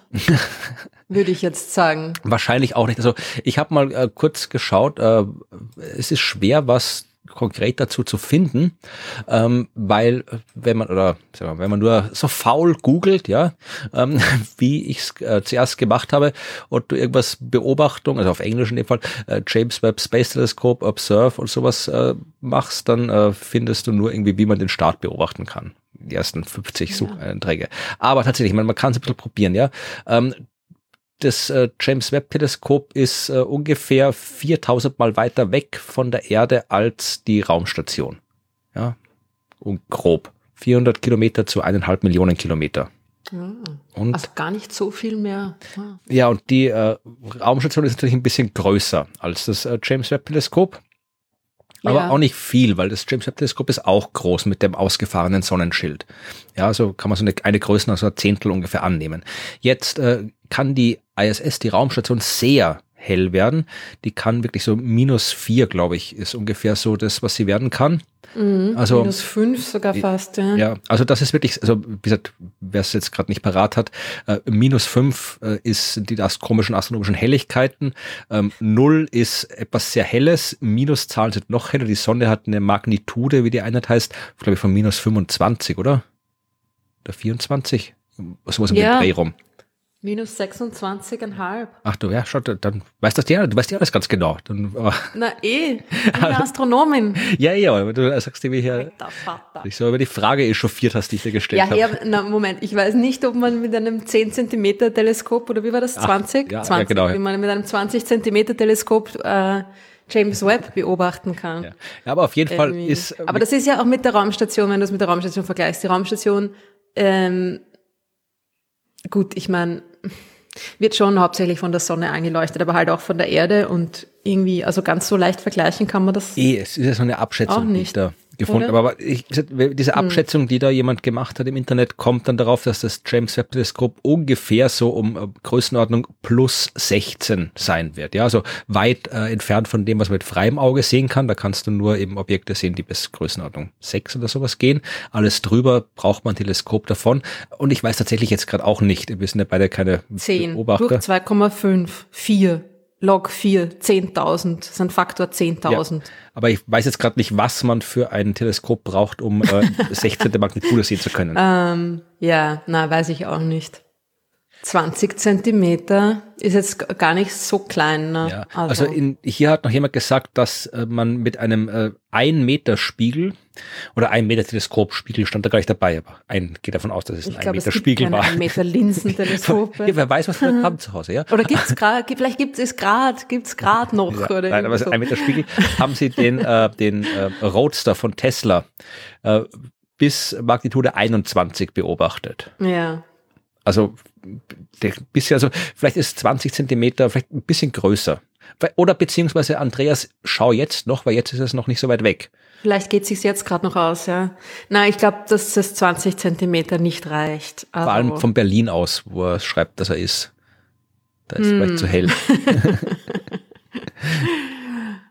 Aber probier's aus und sag Bescheid. Ja. Die restlichen Fragen haben sie dann mit der Umlaufbahn beschäftigt, aber davor äh, eine Frage von René, der hat uns zwei Fragen geschickt, äh, die mit James Webb zu tun haben und eine Frage, die nicht mit James Webb zu tun hat und die, die nicht mit James Webb zu tun hat, ist direkt an dich gerichtet, nämlich warum wird Betai Geuze von Ruth mit einem weiblichen Artikel versehen? Ich würde einen männlichen Artikel wegen der Stern verwenden. Äh, ich habe keine Ahnung. Das kommt aus dem Arabischen. Ist die Hand der Riesen. Die Hand die Beta-Kreuze. Ich habe keine Ahnung, mir ist es, ich weiß auch nicht warum. Der Riegel. Der Riegel? Schon, oder? Riegel, der Stern? Ja, eh. Ach, nicht der Schokoriegel. Ja, ja, eh, aber, aber. Riegel ist, ist der. Ja. Ah, stimmt, die meisten Sterne sind eigentlich eher, hm. Die Vega. Ja, naja, weil es ein A vielleicht hinten hat. Beta Kreuze. Hm. Die Beta Kreuze, ich, hab, ich weiß, es tut mir furchtbar leid, kann ich überhaupt nicht wissenschaftlich begründen. Das ist eine reine Gefühlssache anscheinend. Habe ich mir, ist mir auch noch nie aufgefallen, dass ich das mache. Hm, vielleicht weil sie so in, in äh, einer, einer schönen Beziehung steht zum Aldebaran. Auf Twitter zumindest. Die beiden sind ja ineinander verliebt. Oder ja. zumindest, ich glaube, es ist einseitig. Ja, aber. Das ist Tja, schaut euch das an, Leute. Es gibt ein paar ganz gute Twitter-Accounts da draußen. Gut. Also ganz überhaupt im Allgemeinen, ja, die sich mit den Sternen äh, als Persönlichkeiten befassen. Ja. Gut, also dann können wir das nicht klären. Hätten wir das auch gekriegt. dann gehen wir ich weiß es nicht. Ich habe jetzt vielleicht, wenn es mir noch irgendwie einfällt, dann sage ich noch Bescheid. Aber ich habe jetzt eigentlich so ähm, schnell gefragt auch keine Erklärung dafür. Gut, dann bleiben wir lieber bei James Webb. Da kommen jetzt ein ganzer Schwung Fragen zum Orbit. Ja, also vielleicht bevor wir die Fragen machen, also James Webb wird den Lagrange-Punkt L2 umkreisen in einer Umlaufbahn, also wird eine Umlaufbahn um diesen Punkt L2 herum durchführen. Ja, und die Umlaufbahn ist so groß wie die Umlaufbahn des Mondes um die Erde, wenn ich es richtig in Erinnerung genau. habe. Irgendjemand hat auch gesagt, irgendwie ist es das Mond das mondgroße Orbit. Anscheinend haben wir mondgroßes Orbit gesagt bei der letzten Folge. Und es war natürlich Mondorbit, großes Orbit. Okay, gut, dann äh, ist, stellen wir das auch nochmal klar hier. Ich weiß nicht mehr, wer es war, aber ja. irgendjemand hat uns auch dann noch darauf hingewiesen, dass das ja. Ja, also das äh, ist die Situation. Jetzt gab es viele Fragen, warum das so ist. Also René äh, hat in seiner zweiten Frage noch gefragt, wodurch bleibt das Teleskop in seinem Orbit um L2? Ist dort schon so viel Massenansammlung durch Asteroiden oder ähnliches, dass ein Orbit durch Gravitation möglich ist? Oder muss dieser Orbit durch Schub und Bremsschub immer wieder entstehen? Äh, fragt René. Und auch dazu Fragen von Roland, Martin und Alexander, die das ähnliche fragen. Wie macht man einen Orbit um einen instabilen Lagrange-Punkt? Der verhält sich doch eher so, als sei er gravitativ abstoßend. Bisher kenne ich Orbits um einen Punkt, der anziehend wirkt. Muss man da permanent Treibstoff verbrauchen, um eine Kurve zu fliegen? Äh, ist das irgendwie ein Vieleck und keine Umlaufbahn im eigentlichen Sinn? Also es gab Unklarheiten, wie sich dieses Ding da rumbewegt. Und tatsächlich ist auf jeden Fall mal also das, was René sich äh, schon vermutet hat, da ist nix, ja, also da ist keine Massenansammlung, die die Umlaufbahn verursachen kann. Also in L2 ist nix, ja, also keine Ahnung, Staub oder sowas da rumfliegen, aber da ist jetzt keine Massenansammlung, nichts, was ein äh, Teleskop umkreisen kann, so wie eben ja die Raumstation die Erde umkreist. Also die, das äh, ist ein anderes Prinzip und äh, tatsächlich geht's auch nicht so, dass der jetzt unter Vollbetrieb quasi ständig mit dem Fuß auf dem Gas da rumfliegen muss, um diese Bahn zu erzeugen. Das ist auch nicht der Fall, weil das wäre ja auch blöd, weil dann ist der Treibstoff äh, sehr schnell verbraucht, wenn die da ständig die äh, Umlaufbahn aktiv durch äh, Treibstoffeinsatz aufrechterhalten müssen. Man kann sich das so vorstellen. Ja, also dieser Punkt L2 ist, wie wir auch in der Folge damals erklärt haben, instabil. Das heißt, etwas, das sich exakt in dem Punkt befindet, würde da bleiben. Etwas, das sich nicht exakt befindet und ja, in der Realität ist nie irgendwas exakt in dem Punkt, äh, bewegt sich langsam davon weg. Genauso wie bei unserem Beispiel von Anfang der Sendung. Wenn du oben auf dem Berggipfel stehst, auf den du mit dem Fahrrad raufgerollt bist, ja, und dann irgendwie nur ein Zentimeter drüber kommst, ja, dann ja, rollst du wieder runter. Du musst dich mhm. exakt drauf balancieren. Und also ein bisschen so, wie wenn man einen Bleistift irgendwie auf der Spitze balanciert. Genau. So könnte man sich auch vorstellen. Und ja. so ähnlich kann man sich tatsächlich auch vorstellen, ja. Also äh, stell dir vor, oder muss man sich vorstellen. Also wir haben die Sonne, wir haben die Erde und wir haben den L2 in der Reihenfolge Verbindungslinie. Und tatsächlich, wenn der Satellit jetzt da in diesem L2 ist und so ein bisschen rausdriftet aus diesem Punkt, ja, dann ist er so ein bisschen hat ein bisschen, ist ein bisschen zu weit vor der Linie. Ja, dann wird er von der Gravitationskraft der Erde, die jetzt quasi hinter ihm ist, angezogen und wieder ein bisschen runter gebremst. Ja, wenn der, äh, äh wenn das Teleskop in die andere Richtung driftet, hinter der Linie ist, ja, dann äh, wird er von der Erde, die jetzt vor ihm ist, angezogen und wieder ein bisschen nach vorn geschoben, ja. Das heißt, äh, dass der driftet zwar raus aus dieser Ebene, aber wenn man den immer wieder ein bisschen anschiebt, dann mit der richtigen Geschwindigkeit kann man den wieder in die richtige Richtung kriegen und so dann am Ende eine Umlaufbahn um diesen Punkt herum erreichen. Also so ungefähr kann man sich das vorstellen. Ja, also äh, der, da ist jetzt kein, keine Gravitation, die die Umlaufbahn erzeugt, aber die Gravitationskräfte der Objekte wirken halt so, dass ähm, mit minimalem Einsatz von Treibstoff man es erreichen kann, dass man sich eben immer um diesen Punkt herum bewegt und nicht bis ins Unendliche wegdriftet. Habe ich das gut erklärt oder hast du eine bessere Erklärung? Hm bin nicht ganz sicher. Es ist wirklich schwierig zu Es ist schwer verstehen. zu, naja, es ist auch vielleicht irgendwie, es, man kann sich vorstellen, es ist ein bisschen wie so ein Schwanken nach oben und nach unten. Ne? Also eine, eine Umlaufbahn um diesen L2 geht eigentlich nur in der Ebene, die normal auf die Ebene des Sonnensystems steht. Ne? Also das Ding da kann nicht irgendwie, ähm, so wie es der Mond jetzt tut, in der gleichen Ebene, mehr oder weniger, um die Erde kreisen, äh, sondern das Ding muss quasi rauf und runter aus der Ebene Erde, Sonne raus und, und wieder runter, wieder raus, wieder hinein und so weiter, ja. Das heißt, es bleibt quasi, mm, wenn man es von oben betrachtet, bleibt es mehr oder weniger in der Nähe dieses, dieses L2s, geht aber irgendwie ein bisschen weiter rauf, ein bisschen weiter runter. So, und es ist ja auch kein geschlossenes Orbit, so von wegen, dass, dass das Ding einen, einen geschlossenen Kreis vollführt, sondern es ist irgendwie so, Halo-Orbit nennt man das. Ne? Das heißt, es bewegt sich in einer ähnlichen Distanz immer von diesem Punkt, aber es ist nicht, es, das, das Orbit schließt sich nicht. Das ist äh, immer so ein bisschen anders. Ne? Ich glaube, es heißt der Orbit, bevor wir wieder Fragen bekommen. Uiuiui. Ui, ui. Was habe ich gesagt? Das Die Orbit. Orbit. Das Orbit. das Orbit. Das Orbit. Der Orbit. Der Orbit. Ach so, vielleicht ist das wieder so eine Österreichischkeit, so wie der Tunnel und das Tunnel. Der Butter Egal. und die Butter. ja, genau. Also wer der Butter sagt, Entschuldigung. Gibt es aber schon, ich kenne viele, die der Butter sagen. Es gibt auch Leute, die das Teller sagen. Das finde ich auch immer ein bisschen ja, unsympathisch, ehrlich gesagt. Das, ja. Aber auf jeden Fall, ja, also das, das, ähm, ja, es ist tatsächlich wirklich, also die ganze Lagrange-Punkt-Geschichte ist wirklich hinterhältig, weil wenn man es wirklich grundlegend verstehen will, dann muss man irgendwie mit hier Differentialgleichungen und Störungsrechnungen umeinander tun. Das ist gar nicht so trivial. Und die, die ganzen Vereinfachungen, so wie ich dann letztes mit meinem geostationären Punkt, ja, wenn man dann zu lang drüber nachdenkt, dann stellt man fest, dass die Vereinfachung eher zu, ja, es, es ist nicht einfach. Aber ich, ich werde drüber nachdenken, weil das ist etwas, eigentlich, ich meine, mein Hauptthema, ich habe da Arbeiten drüber geschrieben, über äh, Trojaner und Objekte in Lagrange-Punkten. Das heißt, da, da habe ich wirklich wissenschaftlich gearbeitet und es muss irgendwie möglich sein, das vernünftig zu veranschaulichen. Am liebsten nicht ein Experiment, wo man das veranschaulichen kann. Muss man nachdenken, vielleicht fällt mir eins ein.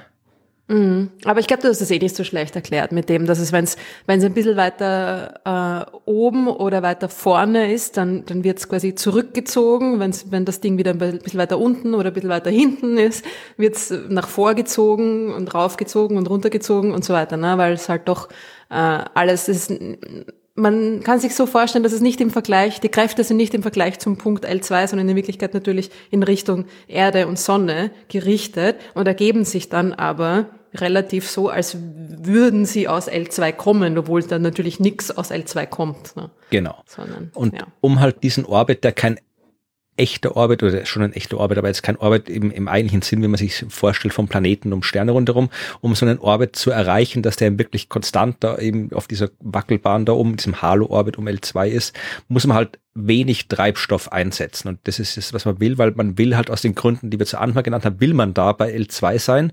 Und äh, um bei L2 zu sein, braucht man dann eben wenig Treibstoff. Und man könnte das Ding auch einfach so in eine Umlaufbahn um die Sonne schicken. Dann braucht man überhaupt keinen Treibstoff. Dann geht's von selbst. Aber das will man halt nicht, weil das Teleskop dann nicht so gut arbeiten kann, wie es könnte. Hubble war in der Umlaufbahn um die Erde. Das, da hat man weniger Treibstoff gebraucht dafür. Aber in dem Fall will man James Webb. Du hast gar keinen Treibstoff dafür. Ja, eh. Also da, wo Hubble war, also, brauchst du ein bisschen was. Weil Teleskop das, selber. Ja. Nein, aber da, wo Hubble war, brauchst du schon ein bisschen Treibstoff, weil waren 600 Kilometer, da hast du noch eine Restatmosphäre. Das heißt, im Laufe der Zeit wird Hubble dann trotzdem durch die Reibung mit der Atmosphäre absinken langsam. Also ein bisschen was, wenn du das dauerhafter haben willst, musst du wahrscheinlich schon haben, dass das eben nicht abstürzt, das Teleskop, was es jetzt dann irgendwann tun wird, weil es ja nicht mehr aufgetankt werden kann. Aber James Webb willst du halt, das kannst du halt aus all den Gründen. aufgetankt. Hubble hat überhaupt keine Raketen und überhaupt keinen Antrieb. Florian. Mit dem Space Shuttle, genau. Das letzte Mal haben sie es hochgezogen bei der letzten Servicing-Mission, wo sie auch die, die gescheite Infrarotkamera installiert haben. Ich glaube 2009 war das. Ja, das Oder 2011, I don't know, 2009 glaube ich. Egal, ich soll es wissen. Steht in meinem Buch, Leute. Kauft mein Buch. ja, okay, gut. Also ich habe dann ich habe ich hab gewusst, dass Hubble entsprechend immer wieder mal angehoben werden muss, aber ja, ob jetzt genau. der Treibstoff ins Teleskop rein und dann irgendwie oder ob das Shuttle dran geschoben hat, also so oder so, man muss Treibstoff aufwenden, um das Ding halt da irgendwo hinzuschieben, wo man es haben will. Man muss schieben. Ja, genau. also aber wenn man es jetzt irgendwie einfach so um eine Umlaufbahn um die Sonne, kann man auch machen. Also James Webb ist ja in einer Umlaufbahn um die Sonne. Ja, es ist zwar in einer Bahn um L2, aber L2 ist um die Sonne rundherum, also es ist eigentlich eine Bahn um die Sonne. Ich hätte einfach irgendeine andere Bahn um die Sonne nehmen können. Gibt genug Teleskope oder äh, Satelliten, die solche Bahnen haben und da brauche ich dann eben keine Kraft mehr, dann fliegt er einfach da um die Sonne rum und gut ist, aber James Webb will man halt da nicht haben. James Webb will man bei ja, L2 haben. Da ist dann die Kommunikation einfach viel ja. komplizierter. Und genau. Ja, und auch aus den ganzen Schutz, äh, Sonnenschutzschild und, und, so weiter und ja. Beobachtungsgründen haben wir alle schon erklärt. Darum will man eben James Webb bei L2 haben und bei L2 kann ich eben die dynamischen Eigenschaften des Punktes so ausnutzen, dass ich eben nur minimalen Einsatz von Treibstoff brauche, um da eben in der Position zu bleiben. Das ist der Grund, warum man das macht. Gibt es sonst noch Fragen? Ja, es gibt noch Fragen. Eine kurze Frage, die ist wirklich kurz. Ähm, Bob möchte wissen. Man hat immer wieder gelesen und gehört, dass James Webb eine glühende Zigarette auf dem Mond äh, sehen könnte. Haben wir auch erwähnt. Frage vom L2 aus oder von der Erde? Von der Erde. Also, Von der Erde. Bei solchen Vergleichen ist es, es geht nur um die Distanz, ne, auf die, dass man sich das besser vorstellen kann. Auf die Entfernung zum Mond von uns aus gesehen, von der Erde aus gesehen, könnte man etwas beobachten, äh, was so schwach glimmen würde wie eine Zigarette. Genau. Ja. Und eine äh, Frage habe ich noch zu James Webb von. Aber gute Frage, danke. ja, das ist da, das sieht man auch. Die Leute, die Leute denken nach, liebe, liebe Wissenschaftskommunikationsmenschen, die Leute denken nach über das, was ihr sagt. Das ja, genau. ihr und sagt das dazu. Ja, Barbara mhm. ähm, hat uns geschrieben über Instagram. Äh, sie hat auch eine James Webb-Frage. Sie hat nämlich sich angeschaut, wie die ganzen Leute das Teleskop in die Rakete gepackt haben. Ich glaube, das lief so als Vorspann bei der Live-Übertragung Mhm. Und äh, warum laufen die, sie fragt jetzt, ich zitiere, warum laufen die so angezogen rum, als ob gleich eine Operation am offenen Herzen durchgeführt wird? Oder fällt das unter Covid-Maßnahmen? Genau. Man will, man will ja das Teleskop nicht anstecken, bevor es dann irgendwie ganz auf sich allein gestellt, äh, eineinhalb Millionen Kilometer. Äh, naja, halt Verunreinigungen, Staub und so weiter. Du willst natürlich da nix irgendwie drauf oder reinkriegen. Du willst ja nicht irgendeinen, irgendeinen Mechanismus mit einem Staubkorn blockieren, der dann irgendwie nicht mehr funktioniert. Und, ja, oder halt äh, auch den Spiegel und überhaupt und ja, also genau. alle die, die Brillen. Rein, ja alle, die Brillen tragen, so wie ich, wissen, es kann äußerst nervig sein, wenn da irgendwie Staub drauf ist und ich kann sie einfach genau. putzen, aber da kommt keiner vorbei und wischt beim Webteleskop mal drüber. Also äh, da darf nichts drauf sein und auch die Elektronik darf nicht kaputt gehen. Also das passiert alles in entsprechenden Reinräumen und mit Schutzanzügen. Ja, und darum schaut das so aus. Und äh, vermutlich, also die, die Leute, wahrscheinlich die sich am wenigsten ähm, ärgern über die Covid-Maßnahmen, weil die müssen eh dauernd mit ihrem Schutzding rumlaufen, die wenn sie denken, es ist, passt. Das sehen die anderen mal, wie wir arbeiten müssen den ganzen Tag. Genau. Ja, das war äh, die letzte James Webb Frage. Und dann haben wir noch eine Frage, die zur Geschichte mit den äh, Free Floating Planets äh, passt, nämlich äh, Steffen oder Steven, je nachdem, äh, fragt uns, wie würde man die Sterne in einem Kugelsternhaufen oder offenem Sternhaufen wahrnehmen, wenn man sich in dessen Zentrum befindet? Meine Frage zielt darauf ab, wie nah sich die Sterne dort sind, also vergleichbar mit unserem Sonnensystem. Also äh, wenn man jetzt hier in einem dieser Sternhaufen sitzt, über die wir vorhin geredet haben, ähm, und da die Sterne näher beieinander sind, wie schaut das dann aus? Ja, das muss ziemlich arg ausschauen. Ich habe mir das in der Tat sogar kurz ausgerechnet. Also die, die Entfernungen in so Sternhaufen, man stellt sich das immer so vor, so naja, so wie einen Asteroidengürtel. Da ist alles voller Asteroiden. Man muss mit dem Raumschiff Uhr aufpassen, wo man hinfliegt ja. und so weiter. Nein, natürlich ist nicht. Und genauso ist es bei Sternhaufen. Das ist jetzt nicht so, dass die jetzt so nah aneinander sind, dass da wirklich so eine Kugel neben der anderen da irgendwie hängt. Die sind immer noch recht weit voneinander entfernt. Aber halt ähm, näher als so im Durchschnitt. Und zwar um einiges näher. Und so im Durchschnitt sind die Sterne in einem Kugelsternhaufen ungefähr ein Lichtjahr voneinander entfernt. Ja, oder ein bisschen weniger bei ja. uns, also der nächstgelegene bei uns ist vier Lichtjahre und ich glaube, das ist genau, dann, unterdurchschnittlich, oder? Verglichen mit der Milchstraße im Gesamten. Also eh, so die Durchschnittsdichte, ähm, was ist es, glaube ich, irgendwie 0,1 Stern pro Kubik Parsec. Die genaue Zahl müsst ihr euch selber mhm. raussuchen, die habe ich jetzt nicht. es ist irgendwie in einem, in einem Kugelsternhaufen es ist, ist es irgendwie, also es kommt immer darauf an, wo man ist, ja. Also die Frage war, wie es ausschauen wird, wenn man im Zentrum genau, ist, oder? Ja. Genau. Also wenn du irgendeinem Kugelsternhaufen ein bisschen weiter außen bist, dann würdest du natürlich den Kugelsternhaufen selber dann auch am Himmel sehen, ja. Also so ein Kugelsternhaufen ist ja auch äh, Lichtjahre groß, ja. Teilweise, keine Ahnung, 100 Lichtjahre oder so, ja. Das heißt, du hättest äh, die meisten der Sterne in dem Kugelsternhaufen wären auch in sagen wir jetzt mal, normaler Sternentfernung, ja. Also, die, da würdest du dann halt das Zentrum am Himmel sehen, sehr hell und Ding und dann so die Verteilung der Sterne. Wenn du selber in der Nähe des Zentrums bist, dann würde das Ganze natürlich schon anders ausschauen. Und da hat's dann irgendwie ähm, Sterndichten, die, wie war das, äh, ich habe es mir irgendwo aufgeschrieben, aber den Zettel habe ich jetzt schon wieder weggehaut, glaube ich.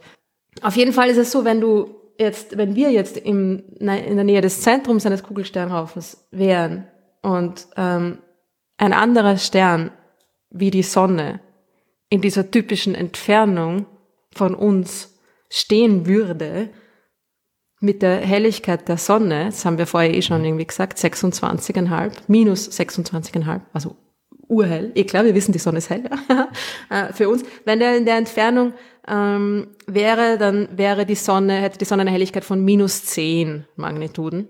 Also immer noch wesentlich, wesentlich heller als alle Sterne. Die Venus ungefähr, wenn sie sehr, sehr, sehr hell ist, hat minus 5. Also das ist so das Hellste, was es so an, an Punkten am Himmel zu sehen gibt. Ja. Der Vollmond hat, glaube ich, minus 12. Also es wäre dieser Punkt des, des, des nächsten anderen Sterns ja, im Zentrum eines Kugelsternhaufens äh, wäre fast so hell wie der Vollmond. Mhm. Aber nicht so groß, groß, wie der Vollmond, dazu sagen. Punkt. Ja, also es wäre irgendwie der Himmel, wenn du im Zentrum eines Kugelsternhaufen, eines Kugelsternhaufens bist, wäre der Himmel nicht mehr dunkel. Ja. weil da natürlich dann viele Sterne wären, die fast so hell sind wie der Vollmond. ja. Also es wird, es wird sicher, es würde sicher äh, ziemlich ziemlich anders ausschauen als bei uns, so viel ist klar. Aber es ist natürlich auch unwahrscheinlich, dass sich im Zentrum eines Kugelsternhaufens da noch Planeten um ihre Sterne befinden, von wo aus man den Sternenhimmel beobachten könnte. Ja. Genau, das war mal, das was, da habe ich mal so ein Forschungsprojekt fast äh, dazu gemacht äh, oder wollte ich machen, ist dann nichts draus geworden, weil es mich keiner machen lassen wollte. Aber da ging es tatsächlich um eben Dynamik von Planeten in Kugelsternhaufen und unter anderem auch, wie viele Free-Floating Planets da erzeugt werden und wie stabil Planeten bei Sternen sein können durch die ganze Dynamik in Kugelsternhaufen. Also ja, wollte ich mal machen, aber konnte ich nicht machen. Aber tatsächlich, also die Wahrscheinlichkeit für stabile Planetenbahnen sinkt, je näher du ans Zentrum von dem Kugelsternhaufen kommst. Also da müsste man schon hinfliegen, wenn man das sehen will, weil also müsste man sowieso, aber dass halt der Planet ist, ist eher unwahrscheinlich. Ah ja, jetzt habe ich es auch wieder gefunden, die Entfernung. Also in einem, im Zentrum eines Kugelsternhaufens hast du dann die typischen Entfernungen zwischen den Sternen von äh, ein Zehntel bis ein Hundertstel Lichtjahr. Ja, das ist schon deutlich näher. Also immer noch, wenn man sagt, mit, mit Sonnensystemsvergleich jetzt irgendwie, das ist immer noch viel größer als jetzt die Umlaufbahn des Neptun. Ungefähr naja, aber trotzdem, wenn da Stern 100 Mal, ja. knapp 100 Mal, 50 Mal, 50 Mal die Umlaufbahn des Neptuns. Ja, also aber schon noch, schon noch weiter weg, ja. Aber im Vergleich zu dem, wie es bei uns äh, sterndichtemäßig zugeht, ist das natürlich was ganz was anderes, ja. Ja, auf jeden Fall. Also wenn man mal die Gelegenheit hat, dahin zu kommen, sollte man sie nutzen. Wird sich auszahlen. so. Und eine allerletzte Frage noch. Äh, ich habe gedacht, ich bin mal wieder, ich schaue mal wieder in die in die Tiefen der unbeantworteten Fragen und habe eine Frage vom 11. Juli 2020 herausgeholt. Äh, und zwar Albrecht hat sie uns gestellt. Das war ganz am Anfang. Das sind vielleicht gerade mal wie zwei, drei Folgen erschienen am 11. Juli 2020. Und er hat zwei interessante Fragen gestellt. Die erste kann man recht einfach beantworten. Er wollte wissen, wie weit wirkt die Gravitation? Wenn man jetzt im Universum nur zwei Objekte hätte und sonst nichts, würden die sich immer anziehen, egal wie weit weg sie voneinander platziert werden? Die Antwort ist ja, Gravitation wirkt nach allem, was wir wissen, unendlich weit. Das heißt, äh, alles, was im Universum vorhanden ist und Masse hat, zieht alles andere an, aber das meiste davon ist so weit weg, dass halt diese Anziehungskraft so gering ist, dass sie keinen relevanten Einfluss hat. Bisschen interessanter war, also war auch interessant, die Frage, aber jetzt äh, ein bisschen interessanter im, im Sinne, dass ich mich anstrengen musste, um sie zu beantworten, war Frage zwei, denn äh, Albrecht wollte wissen, ob es eine Heatmap der Umlaufbahn des Mondes gibt. Oder anders gesagt, äh, wenn man jetzt die Bahn, die der Mond äh, um die Erde zieht, also auf der Erde die Punkte einträgt, über die der Mond exakt gerade zieht. Also ungefähr so wie diese Bahnen, die man kennt von ja, den Karten in äh, Raumfahrtagenturen, wo man sieht, da fliegt gerade die Raumstation rüber und so. Also diese die Projektion der, der Mondbahn auf die Erde. Äh, er wollte wissen, gibt es Bereiche der Erdoberfläche, über die der Mond nie drüber gezogen ist? Da habe ich ein bisschen nachdenken müssen über diese Frage.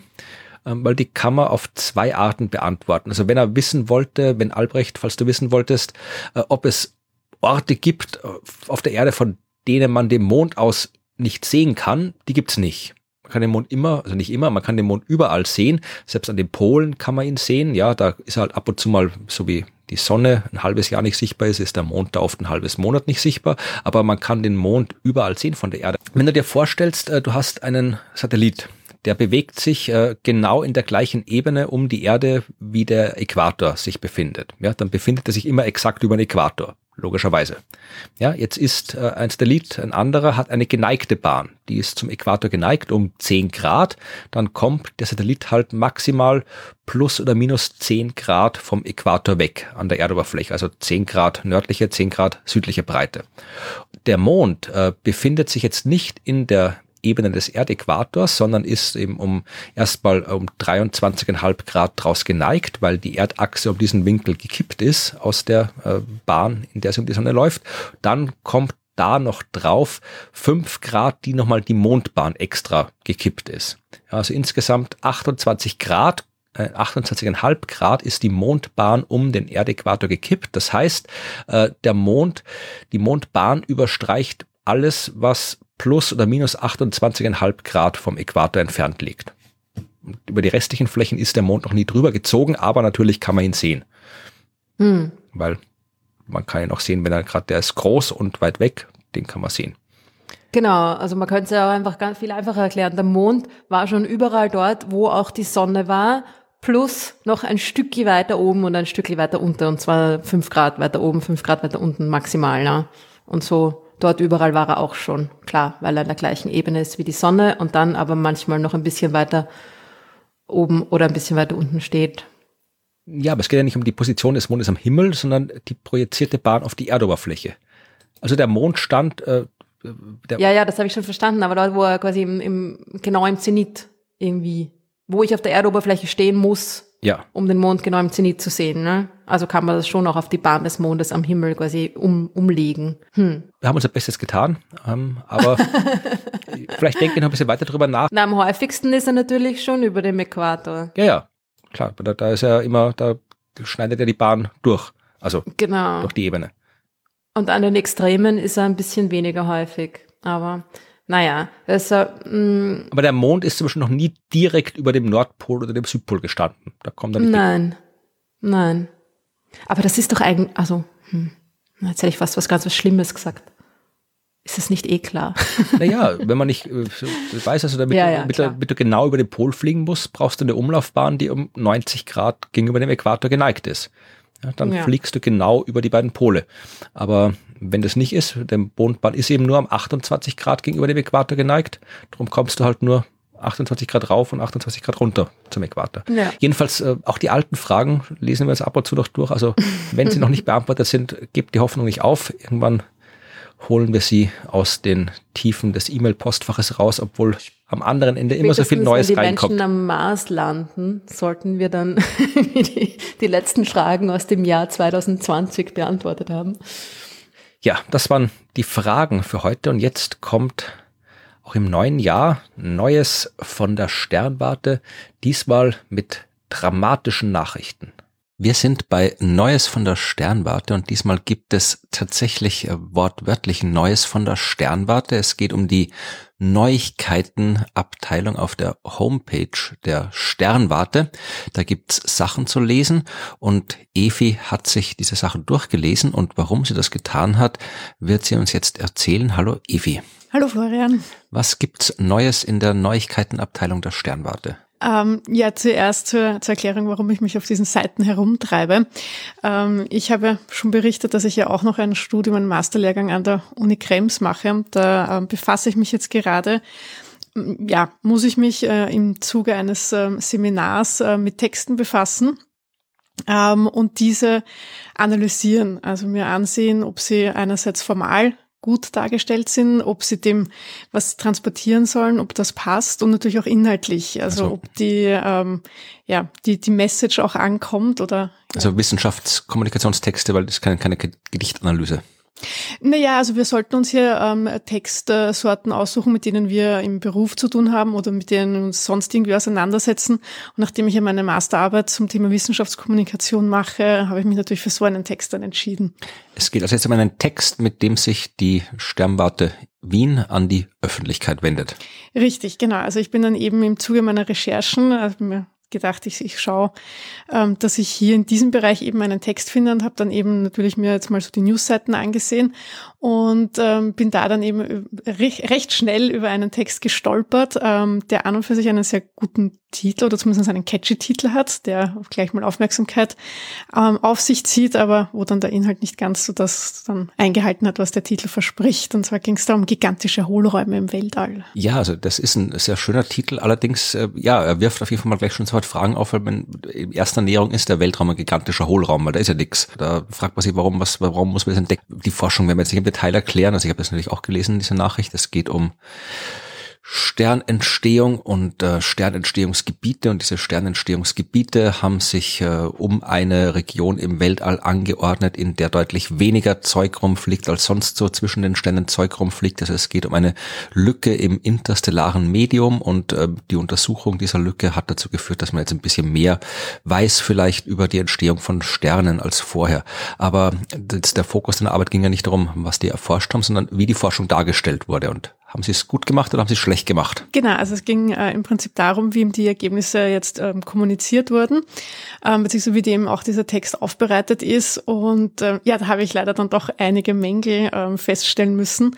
Und es irritiert mich immer wieder, oder äh, nein, es irritiert ist das falsche Wort, es ähm, wundert dann doch immer wieder, verwundert mich, ähm, dass dann doch immer wieder in diesen, also man merkt einfach, dass ähm, ja, dass man leicht in seiner Filterblase einfach auch bleibt. Ja. Also es wird dann im Text dann auch immer mit Fachbegriffen um sich geschlagen. Es ist dann immer so ein einerseits dann wieder das Institut und wer da mitgeforscht hat in den Vordergrund gestellt, ohne dass man mir einfach äh, mal erklärt, was sie da eigentlich gemacht haben und warum sie das gemacht haben. Und ähm, ja, also ich habe so ein bisschen den Eindruck gehabt, dass man da vergessen hat, mit wem man eigentlich spricht oder für wen man diese Presseaussendung oder diesen Newsartikel eigentlich schreibt. Und ähm, also ja. Ich glaube, darüber machen sich tatsächlich äh, Institutionen, weil es geht jetzt quasi nicht um die Art von Wissenschaftskommunikation, die wir in diesem Podcast machen, wo du, äh, Ruth und ich halt einfach so aus eigenem Antrieb und eigener Lust über Wissenschaft reden. Das ist ja eigentlich nicht das, was normalerweise unter Wissenschaftskommunikation verstanden wird, weil normalerweise heißt Wissenschaftskommunikation irgendwie eine Institution, welcher Art auch immer, Uni, Forschungseinrichtung, sonstige Behörde, was auch sonst immer, äh, will mit der Öffentlichkeit kommunizieren. Das ist ja klassisch Wissenschaftskommunikation, oder? Genau, also es gibt eben diese institutionalisierte Wissenschaftskommunikation, wo es eben darum geht, dass eben Institutionen nach außen kommunizieren, aber eben Eben, es ist eine externe Kommunikation, das ist jetzt eben nicht die Wissenschaftskommunikation jetzt unter den ähm, Fachkollegen und Kolleginnen, sondern eben es geht nach außen, es sind externe, es ist eine Kommunikation mit der Öffentlichkeit und da. Ja, aber das, glaube ich, ist den meisten Institutionen nicht klar, weil die meisten Institutionen, zumindest jetzt ist meine ganz private Erfahrung, ja, also ganz viel äh, Sorge äh, bei der institutionellen Wissenschaftskommunikation ist nicht unbedingt, wie schaut die Öffentlichkeit das an, sondern die ist quasi nach innen gewandt, ja, also dass da sitzt irgendwer in dieser Institution und macht diese Kommunikation, schreibt diese Pressemitteilung, diese Newsseiten. Und die erste Sorge ist, äh, oder eine der ersten Sorgen ist oft, äh, finden das die Leute im Haus gut, was ich mache, finden das die Professorinnen und Professoren gut, finden das meine Vorgesetzten gut. Also das, darüber macht man sich viel äh, mehr Sorgen oft als über die Leute, die man eigentlich ansprechen will, was dazu führt, dass man, wenn man solche Mitteilungen schreibt, dann durchlaufen die hunderte interne Iterationsschleifen, hunderte ist übertrieben, aber da wird dann halt irgendwie sehr viel intern noch rumgeschickt und dann bessert hier wer aus und dann bessert da wer aus und bis das dann äh, an die Öffentlichkeit gelangt, steht da Zeug drin, mit dem, an dem die Öffentlichkeit überhaupt nicht interessiert ist. Ja, gut möglich. Ich weiß halt aus äh, Erfahrung mit Kommunikation mit Fachabteilungen, ähm, dass es halt immer so eine Gratwanderung ist zwischen einerseits ähm, Eitelkeiten zu befriedigen, also dass da auch jeder dann irgendwie in dem Text vorkommt, der da unbedingt vorkommt, man meint, der muss dort vorkommen. Und dann natürlich hast du auch ähm, die fachliche Richtigkeit. Ja. Also und da ist meine Erfahrung, dass eben gerade die in diesem ähm, Spezialgebiet tätig sind, da immer sehr vorsichtig sind, was das Wording betrifft. Kann ich jetzt äh, das wirklich so sagen, stimmt das? Also gerade bei technischen Innovationen ist das immer sehr heikel. Also kann man das so schon sagen, stimmt das so? Kann das, das diese Erwartung dann dich der Aufbau auch erfüllen? Also das ist natürlich einerseits die große Herausforderung eben in einer technischen Kommunikation, in der Wissenschaftskommunikation, dass die Sachen richtig bleiben. Gleichzeitig muss ich sie aber trotzdem so transportieren und quasi vereinfachen auf eine gewisse Art und Weise, dass sie eben jeder versteht, der jetzt nicht unbedingt einen Abschluss in diesem Gebiet gemacht hat. Ja, aber das ist das Grundproblem der Wissenschaftskommunikation. Ja. Das kann man ja entsprechend lernen und unterrichten. Das dauert, bis die Leute das Interesse haben. Aber was man halt eigentlich sofort abstellen könnte, ist dieser ganze andere Quatsch, der in solchen äh, Nachrichten stattfindet. Dass dazu ständig genannt wird, ja, hier und wir haben das in diesem, diese Arbeit wurde in diesem Paper veröffentlicht, in diesem Journal veröffentlicht und mitgearbeitet haben die und die und die von dem und dem Institut. Da gibt es ganze Absätze, wo nur irgendwelche Namen aufgezählt werden, die kein keine Sau interessieren, außer die, die da vielleicht ihren Namen gern drin lesen wollen, beziehungsweise halt die interne Qualitätskontrolle oder was auch immer, die dann irgendwie im Pressespiegel nachzählt, wie oft der Name vom, von Institut genannt worden ist. Ja, aber mich als Konsument, der gern was über das Universum lernen will, wird das äh, am Anfang erstmal vollkommen egal, von welchem Institut das jetzt erforscht wurde. Ich will wissen, was die rausgefunden haben und warum das cool ist und warum es interessant ist. Was da für Leute beteiligt waren, ist mir erstmal wurscht. Das interessiert mich vielleicht später mal und das kann man gut aus den Fußnoten schreiben, aber die meisten Pressemitteilungen fangen an mit und unsere tollen Forscherinnen und Forscher vom Institut für so und so haben rausgefunden. Eh schön, aber das muss nicht so prominent drinstehen. Das kann man ganz schnell abstellen. Solche Sachen, die kann man von heute auf morgen abstellen. Und warum wird es nicht abgestellt? Jetzt eine gute Frage. Ähm, natürlich, das ist ja das, was ich vorhin gemeint habe, mit eben, dass sie dann doch sich in dieser Blase bewegen, weil du ähm, jetzt als Wissenschaftler und Wissenschaftlerin beschäftigst dich Tag ein, Tag aus, seit Jahrzehnten vielleicht mit dem und für dich sind diese Begriffe schon so geläufig, dass man da, also da hat man dieses sprichwörtlich vielleicht Brett vorm, äh, vorm Kopf, dass man dann einfach auch gar nicht mehr sieht, ja, so, ähm, weil, weil man selber so vertraut ist damit, ja, dass man es einfach übersieht, ja. Nein, ich mache der Wissenschaftler oder der Wissenschaftlerin und Wissenschaftler mache ich ja erstmal keinen Vorwurf, ja, also natürlich, die haben halt, die sind, die machen ihre Forschung, ja, und dafür ist die da, und dann haben die ja coole Forschung und dann entweder sie sind selbst in der Lage, das äh, selbst in die Öffentlichkeit zu tragen, dann können sie das machen. Wenn sie es nicht sind, dann gibt es ja dafür, da, genau für das gibt es ja die institutionelle Wissenschaftskommunikation. Da sitzen Leute, die sorgen dafür, dass die Forschung dann dahin kommt, wo sie hin soll, auf eine Art, die äh, so ist, wie es sein soll. Und das passiert aber offensichtlich nicht. Und die Frage ist, warum passiert das nicht? Warum sitzen da die Leute drin, die drin sitzen, beziehungsweise, meine, das ist alles nicht so negativ. Es gibt auch sehr, sehr hervorragende institutionelle Wissenschaftskommunikation, ja, äh, an vielen Instituten. Aber äh, warum, warum sind die Leute, die in der Wissenschaftskommunikation an solchen Stellen sitzen, Warum, warum sind die so fokussiert auf das, auf das sie eigentlich nicht fokussiert sein sollten? Ich glaube, dass das einfach der Mangel an Professionalisierung ist und dass ähm, so Sachen wie Kommunikation oder Öffentlichkeitsarbeit einfach unterschätzt werden. Ähm, also weil man da irgendwie sich denkt, ja, das kann man so nebenbei machen oder da braucht es jetzt keine Ausbildung, da schreibt man da halt ein bisschen den Text. Äh, weißt du, was ich meine? Das ist alles so, ähm, also ich glaube, dass das einfach unterschätzt wird, ja, in dem dass das etwas ist, was sich vielleicht leicht anhört. Das kann man eben so machen. Und meistens sind das ja auch jetzt keine ähm, ausgebildeten ähm, ja, Kommunikationsexperten, die das schreiben. Weil halt die Wissenschaftskommunikation nach wie vor halt ja untergeordnet wird. Also es wird zwar in den letzten Jahren jetzt natürlich die Bedeutung angehoben. Es wird erkannt, dass das wichtig ist, dass man mit der Öffentlichkeit kommuniziert. Ähm, aber ja, aber es wird halt nach wie vor so ein bisschen, also ich glaube, dass es einfach stiefmütterlich behandelt wird. Scheint ja auch niemanden zu stören, also außer vielleicht irgendwie Leute wie uns oder äh, aber in den Institutionen scheint es ja niemanden zu stören. Das sind ja alles so abgeschlossene Zyklen, da, da finden dann halt die, die Leute schreiben die Mitteilung, die Leute, die die Forschung geliefert haben, finden das gut, weil der Name drin vorkommt oder das Institut drin vorkommt, das Institut findet gut, die Uni findet es gut, weil die Uni erwähnt wird. Also ich weiß nicht, da, da wird zu wenig nach außen geschaut, das läuft alles so intern ab und keiner kümmert sich drum, äh, was die Leute draußen gern lesen würden. Ja, das, damit hast du jetzt deine Frage eh selbst beantwortet, dass die Reflexion einfach fehlt. Es fehlt das Feedback, es fehlen die Kommentare. Das ist ja auch etwas, was mir bei diesem Artikel oder generell bei dieser Newsseite ähm, sehr abgeht, ist, es gibt keine Teilenfunktion, es gibt keine Kommentarfunktion. Es ist bei dem Artikel nicht einmal ein Verfasser genannt, es ist kein Medienkontakt genannt. Wenn ich da jetzt mehr wissen möchte darüber, ähm, müsste ich ja mal zum Recherchieren anfangen, wo ich mich da bei wem melden kann. Also nur so eine, auf der Seite so eine allgemeine E-Mail-Adresse vom Dekanat, wo ich genau weiß, das bringt gar nichts, wenn ich mich da jetzt melde. Und ähm, also das ist auch sehr, sehr einseitig von der Kommunikation her. Also das ist einfach so wie eine, ja, weiß nicht, wie ein schwarzes Brett. Da ist das, ja, lest das und ähm, ja, also das, ähm, da fehlt so viel und da kann Online-Kommunikation so viel mehr und das finde ich eigentlich sehr schade, dass das da nicht ausgenutzt wird. Ich habe nie in der institutionellen Wissenschaftskommunikation gearbeitet, also insofern habe ich leicht reden, ja, weil mir schafft keiner was an, ich kann irgendwie über Forschung erzählen, so wie ich Lust habe.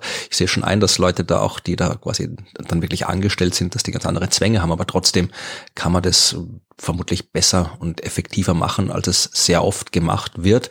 Also ja, vielleicht sollten wir da Workshops geben und Kurse geben. Ja, vor, allem, vor allem finde ich, kann man sein Herzblut mit reinfließen lassen. Also mir fehlt bei dem Artikel ja auch oder bei vielen Sachen, die ich gelesen habe, so ein bisschen auch so diese Begeisterung. Also es ist alles sehr nüchtern und ich finde, man kann da trotzdem irgendwie so, warum ist denn das cool, dass man da diesen Hohlraum entdeckt hat? Also das ist ja schon etwas, wo man sich denkt so, wow, ja, und dann ist, kommt das aber so nüchtern rüber. Da, ja, das finde ich ein bisschen schade. Da wird dann sehr viel Energie verpufft.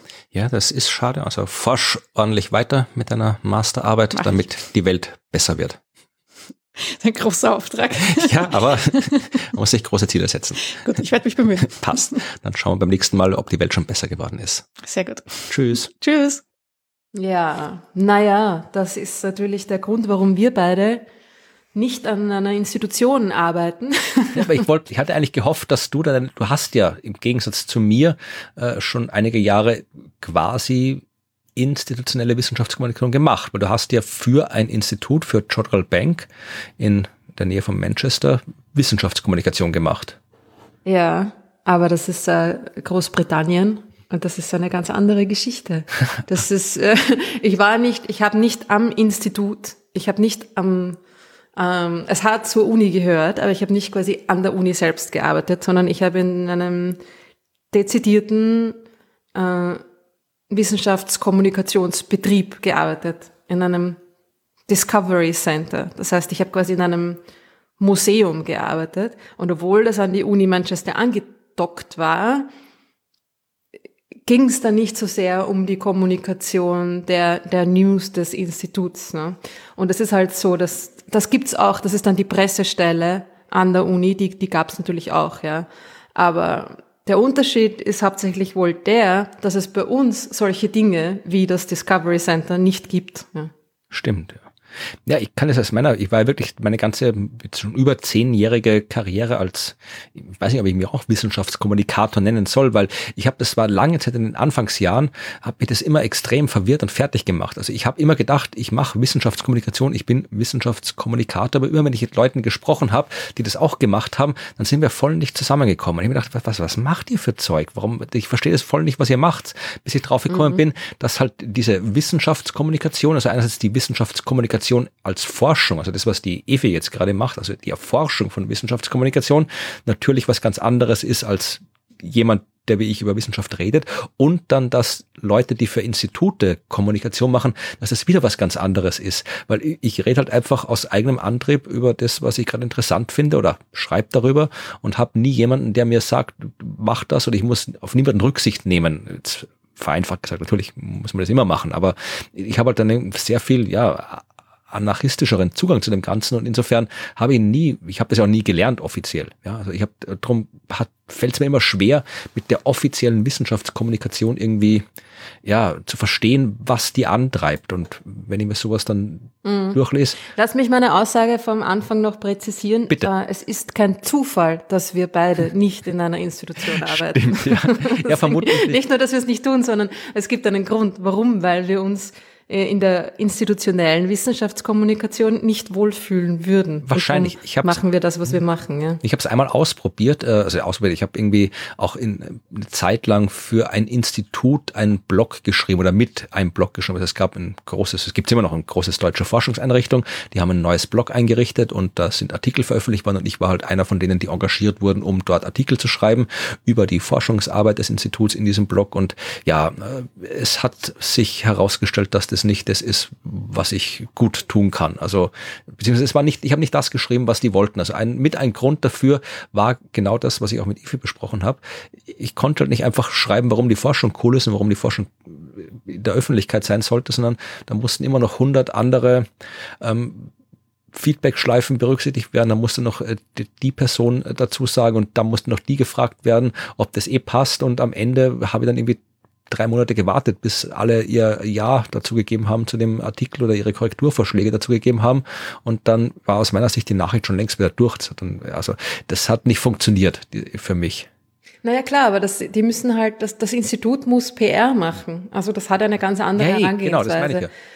Und das ist halt das, das ist ja auch, das ist auch okay. Das einzige ja, ja. Problem ist, dass das halt nicht im Vordergrund stehen sollte. Es interessiert die Leute natürlich schon irgendwie, keine Ahnung, Forschungsnews aus äh, Österreich. Da war jetzt das Institut für Astronomie der Uni, Uni Wien daran beteiligt. Das interessiert Leute schon, glaube ich, ja. Aber nicht jetzt irgendwie vordergründig, sondern das, ja, das, ja. Das, das, aber für die Institution ist das natürlich wichtig, weil die, also das ist einfach eine andere, die bedienen einen anderen ähm, Beweggrund für Wissenschaftskommunikation, nämlich der des der Finanzierung durch die öffentliche Hand. Ja. Das ist irgendwie so ähm, Rechtfertigung, das, ihr habt uns das Geld gegeben für dieses Forschungsprojekt und wir haben das und das rausgefunden und die und die und die Person hat das und das und das äh, ja, aber, quasi umgesetzt. Ja, und das, mhm. schreibe ich einen Bericht und gebe es ab bei der Förderorganisation. Eh. Das muss ja die Öffentlichkeit nicht belästigen damit. Das muss, ja, also ich finde, das ist schon okay, dass, die, dass die Öffentlichkeit auch wissen lässt, aber eben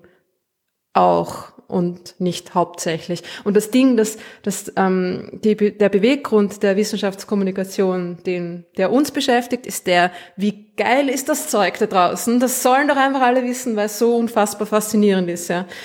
Und das ist halt irgendwie, ähm, die Wissenschaft gehört kommuniziert, weil sie der Gesellschaft zugutekommen soll, per se. Und nicht, weil die spezifische ähm, Finanzierung da jetzt irgendwie gerechtfertigt werden muss oder so. Das ja. ist, glaube ich, der Unterschied zwischen diesen beiden Herangehensweisen. Ich habe ja auch. Und es ist aber auch gut, dass es, dass es dann nicht institutionelle Kommunikation gibt, weil die kann das halt einfach deswegen auch viel besser.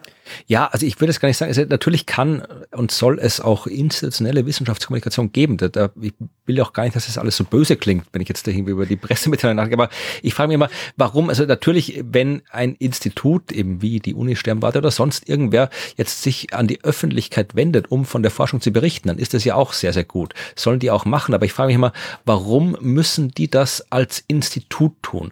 Warum können da nicht die Menschen reden, weil ich will halt, ich will nicht, ich will keinem Institut zuhören. Ich will, dass mir die Person, die die Forschung gemacht hat, erzählt, was sie gemacht hat. Und das muss natürlich nicht die echte Person sein. Es muss ja nicht irgendwie jeder Forscher, jede Forscherin, die irgendwo arbeitet, was forscht, muss sich dann irgendwie hier hinstellen und äh, in einem Institutsblog, auf einer Institutsseite, einem Institut Facebook-Account irgendwas schreiben. Das ist ja lächerlich. Das kann, können ja auch nicht alle äh, gut und es wollen auch nicht alle. Aber man kann doch äh, die, das die Personen in den, nicht, wenn schon nicht in den Vordergrund, dann zumindest überhaupt irgendwo äh, vorkommen lassen. Und das ist das, was mir immer so fehlt bei diesen institutionellen Geschichten. Das ist alles so, ja, so, so, so, so neutral, so, ja, irgendwie farblos, emotionslos. Da steht dann immer hier, hier, hier Postdoc so und so, Professor so und so haben da jetzt hier das erforscht mit der Arbeitsgruppe eh schön. Aber wenn es die Namen schon erwähnst, dann erzählst mir doch was, warum. Warum hat diese Person das jetzt gemacht, was sie gemacht hat? Warum war das wichtig für die? Warum hat der Postdoc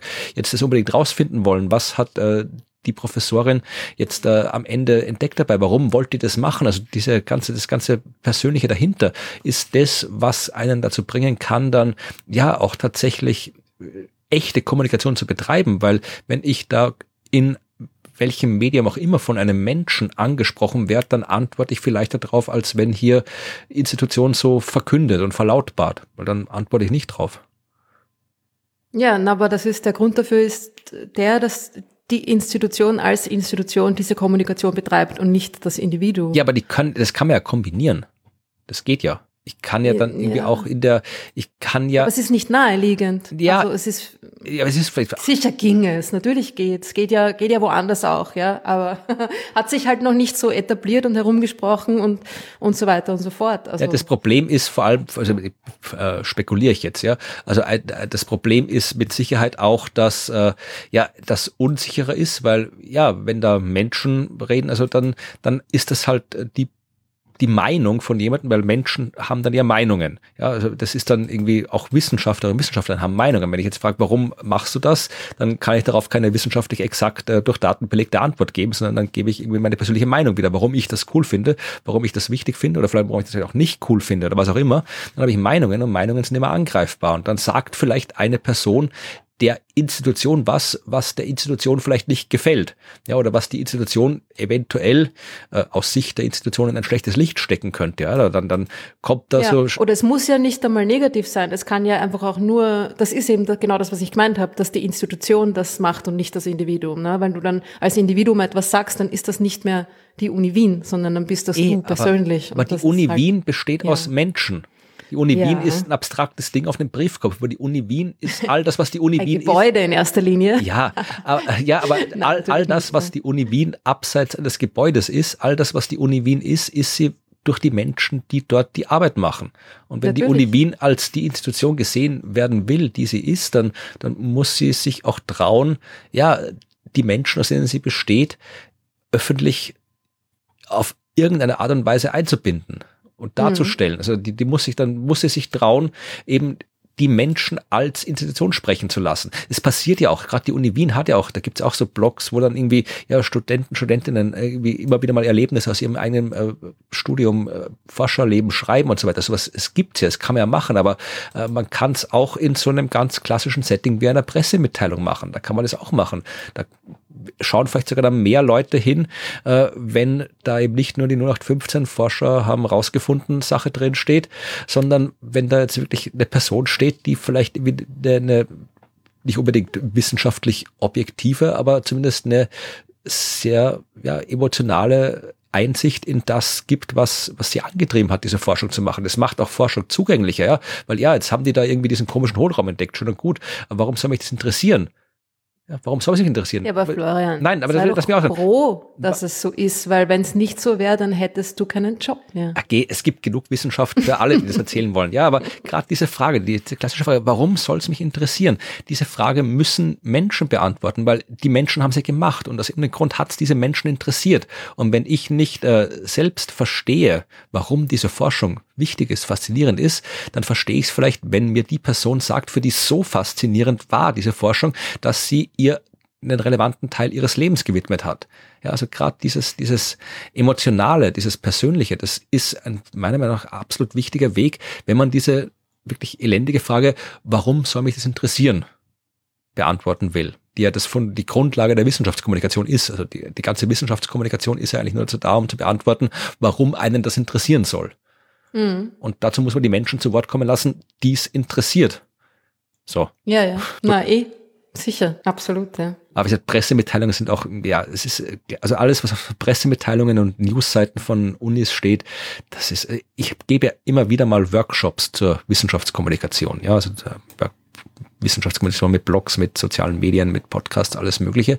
Und meistens äh, zur Einstimmung, Einleitung fange ich immer mit so äh, schlechten Beispielen an und äh, meistens suche ich mir dann irgendwie, schaue ich die News-Sektion der Institution, wo ich gerade bin, welche Uni das auch immer ist und ich brauche meistens wirklich nicht lange suchen, um ein Beispiel zu finden, wo ich wunderbar dann alles erklären kann, was man nicht machen sollte, meiner Meinung nach. Also habe ich noch nie Probleme gehabt, was zu finden. Also gerade diese, diese News-Seiten, die sind, äh, die sind, die, die sind, die sind nicht gut. Also da muss man wirklich lang suchen, bis man wirklich mal so eine Seite findet bei einer Uni, ein Institut, die aus meiner Sicht her wirklich gut gemacht ist. Ja, die Leute sollten uns engagieren. Das ist der, die Moral von der Geschichte, ja. genau. Ja, was haben wir noch? Äh, wir müssen uns noch bedanken. Stimmt. Ja, bedank du dich. Ich habe jetzt gerade so viel geschimpft, ich muss mich erst wieder beruhigen, sonst schimpfe ich. Ich bin noch nicht gerade in Dankestimmung. Ich bin noch, bin noch, bin noch in. In Schimpfstimmung. Ja. Ja, naja, ich meine, du hast eh recht, aber es ist halt auch, es ist schon auch verständlich, dass es so ist, wie es ist, bis zu einem gewissen ja. Grad.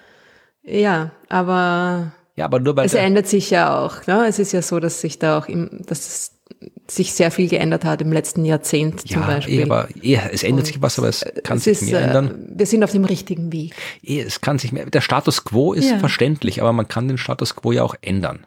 Natürlich, aber das machen wir ja auch. Und das ist ja auch, brauchst du nicht so viel ärgern. Wir sind ja eh dabei. Ja, eh, gut. Leute, ihr seid die Allerbesten, denn ihr unterstützt uns. Ihr wisst ja, dass dieser Podcast äh, rein auf äh, freiwilliger Basis betrieben wird. Wir bekommen keinerlei Geld von irgendjemanden, außer von euch. Und es gibt verschiedene Möglichkeiten, uns zu unterstützen, wenn ihr das tun wollt. Natürlich auch nicht finanziell. Schreibt uns eine nette Nachricht an hello at dasuniversum.at oder ähm, ratet uns auf den diversen Plattformen, auf denen ihr das hier hört. Das ist auch immer sehr hilfreich. Äh, Kann es auch bei Spotify Sterne vergeben, habe ich gehört.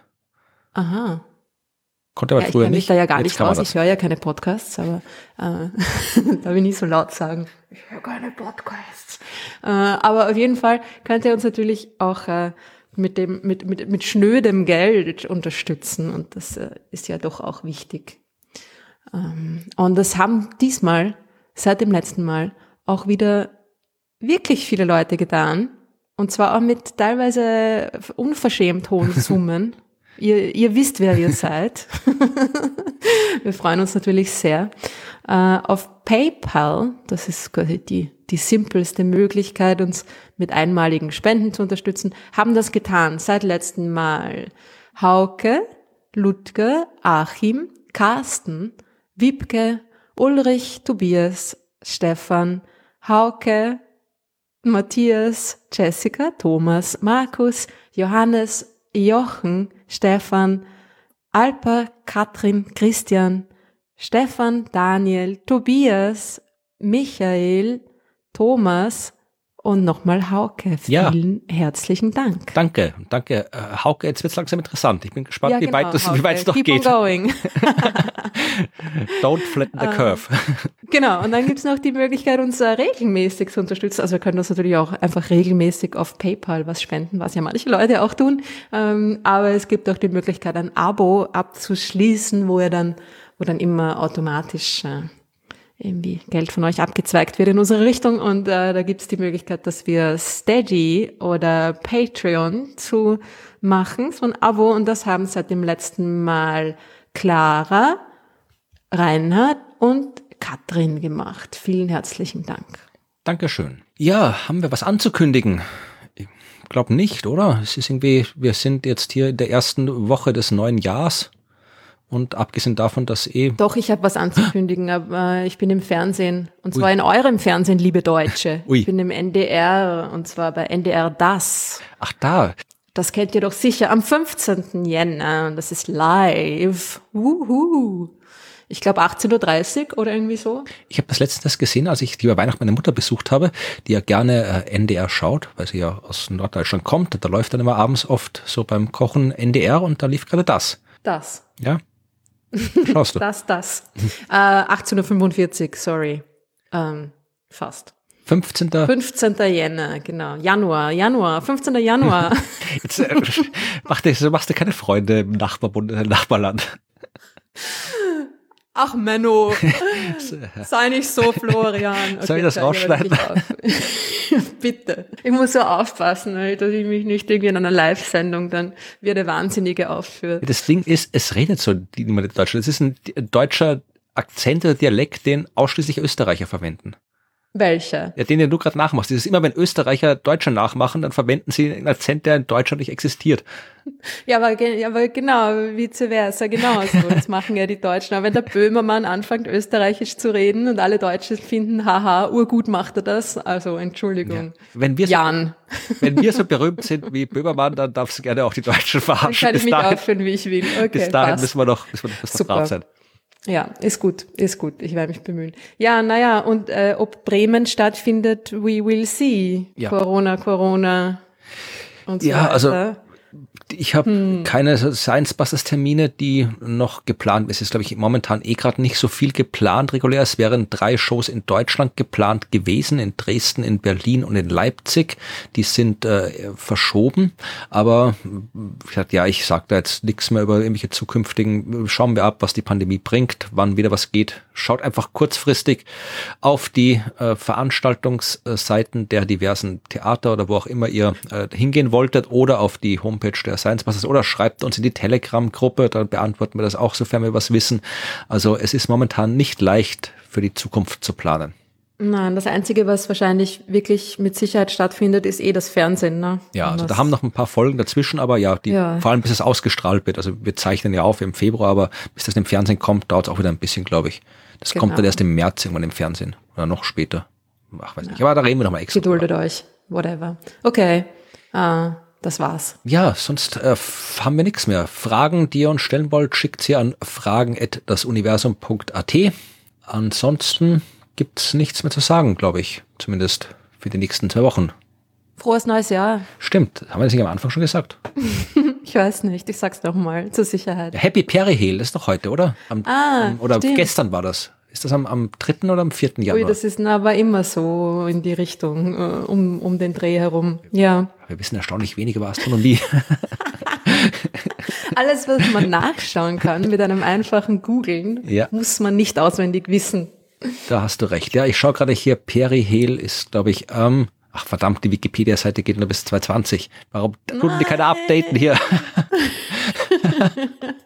Na, ich glaube, Aber ihr wisst es. Ist es nicht der vierte sogar? Aber Moment, wann wird das ausgestrahlt? Ich habe keine Ahnung. Oh, es ist, es ist, es wird am 4. ausgestrahlt und es, und es ist, ist der 4., oder? am 4. Januar. Yay! Dann können wir nochmal, also wenn ihr noch Sekt übrig habt von Silvester, ist jetzt die Gelegenheit gekommen, ihn zu öffnen. Happy Perihil, wir sind der Sonne am nächsten. 7.50 Uhr in der Früh, also tatsächlich 52 Minuten nach Veröffentlichung dieser Folge ist Pierre Hill, also wer es schon so früh hört, weil das geht gar nicht. Also da müsste man schon vor der Veröffentlichung angefangen haben, äh, diesen Podcast zu hören. Oder man hat vorgespult, kann natürlich auch sein. Dann Die Erde hat gerade Schwung geholt. Ja. Es geht bergauf. Na, in diesem Sinne, frohen Januar, frohe erste Januarhälfte. Wir hören uns. Ja. Bis zum nächsten Mal. Tschüss.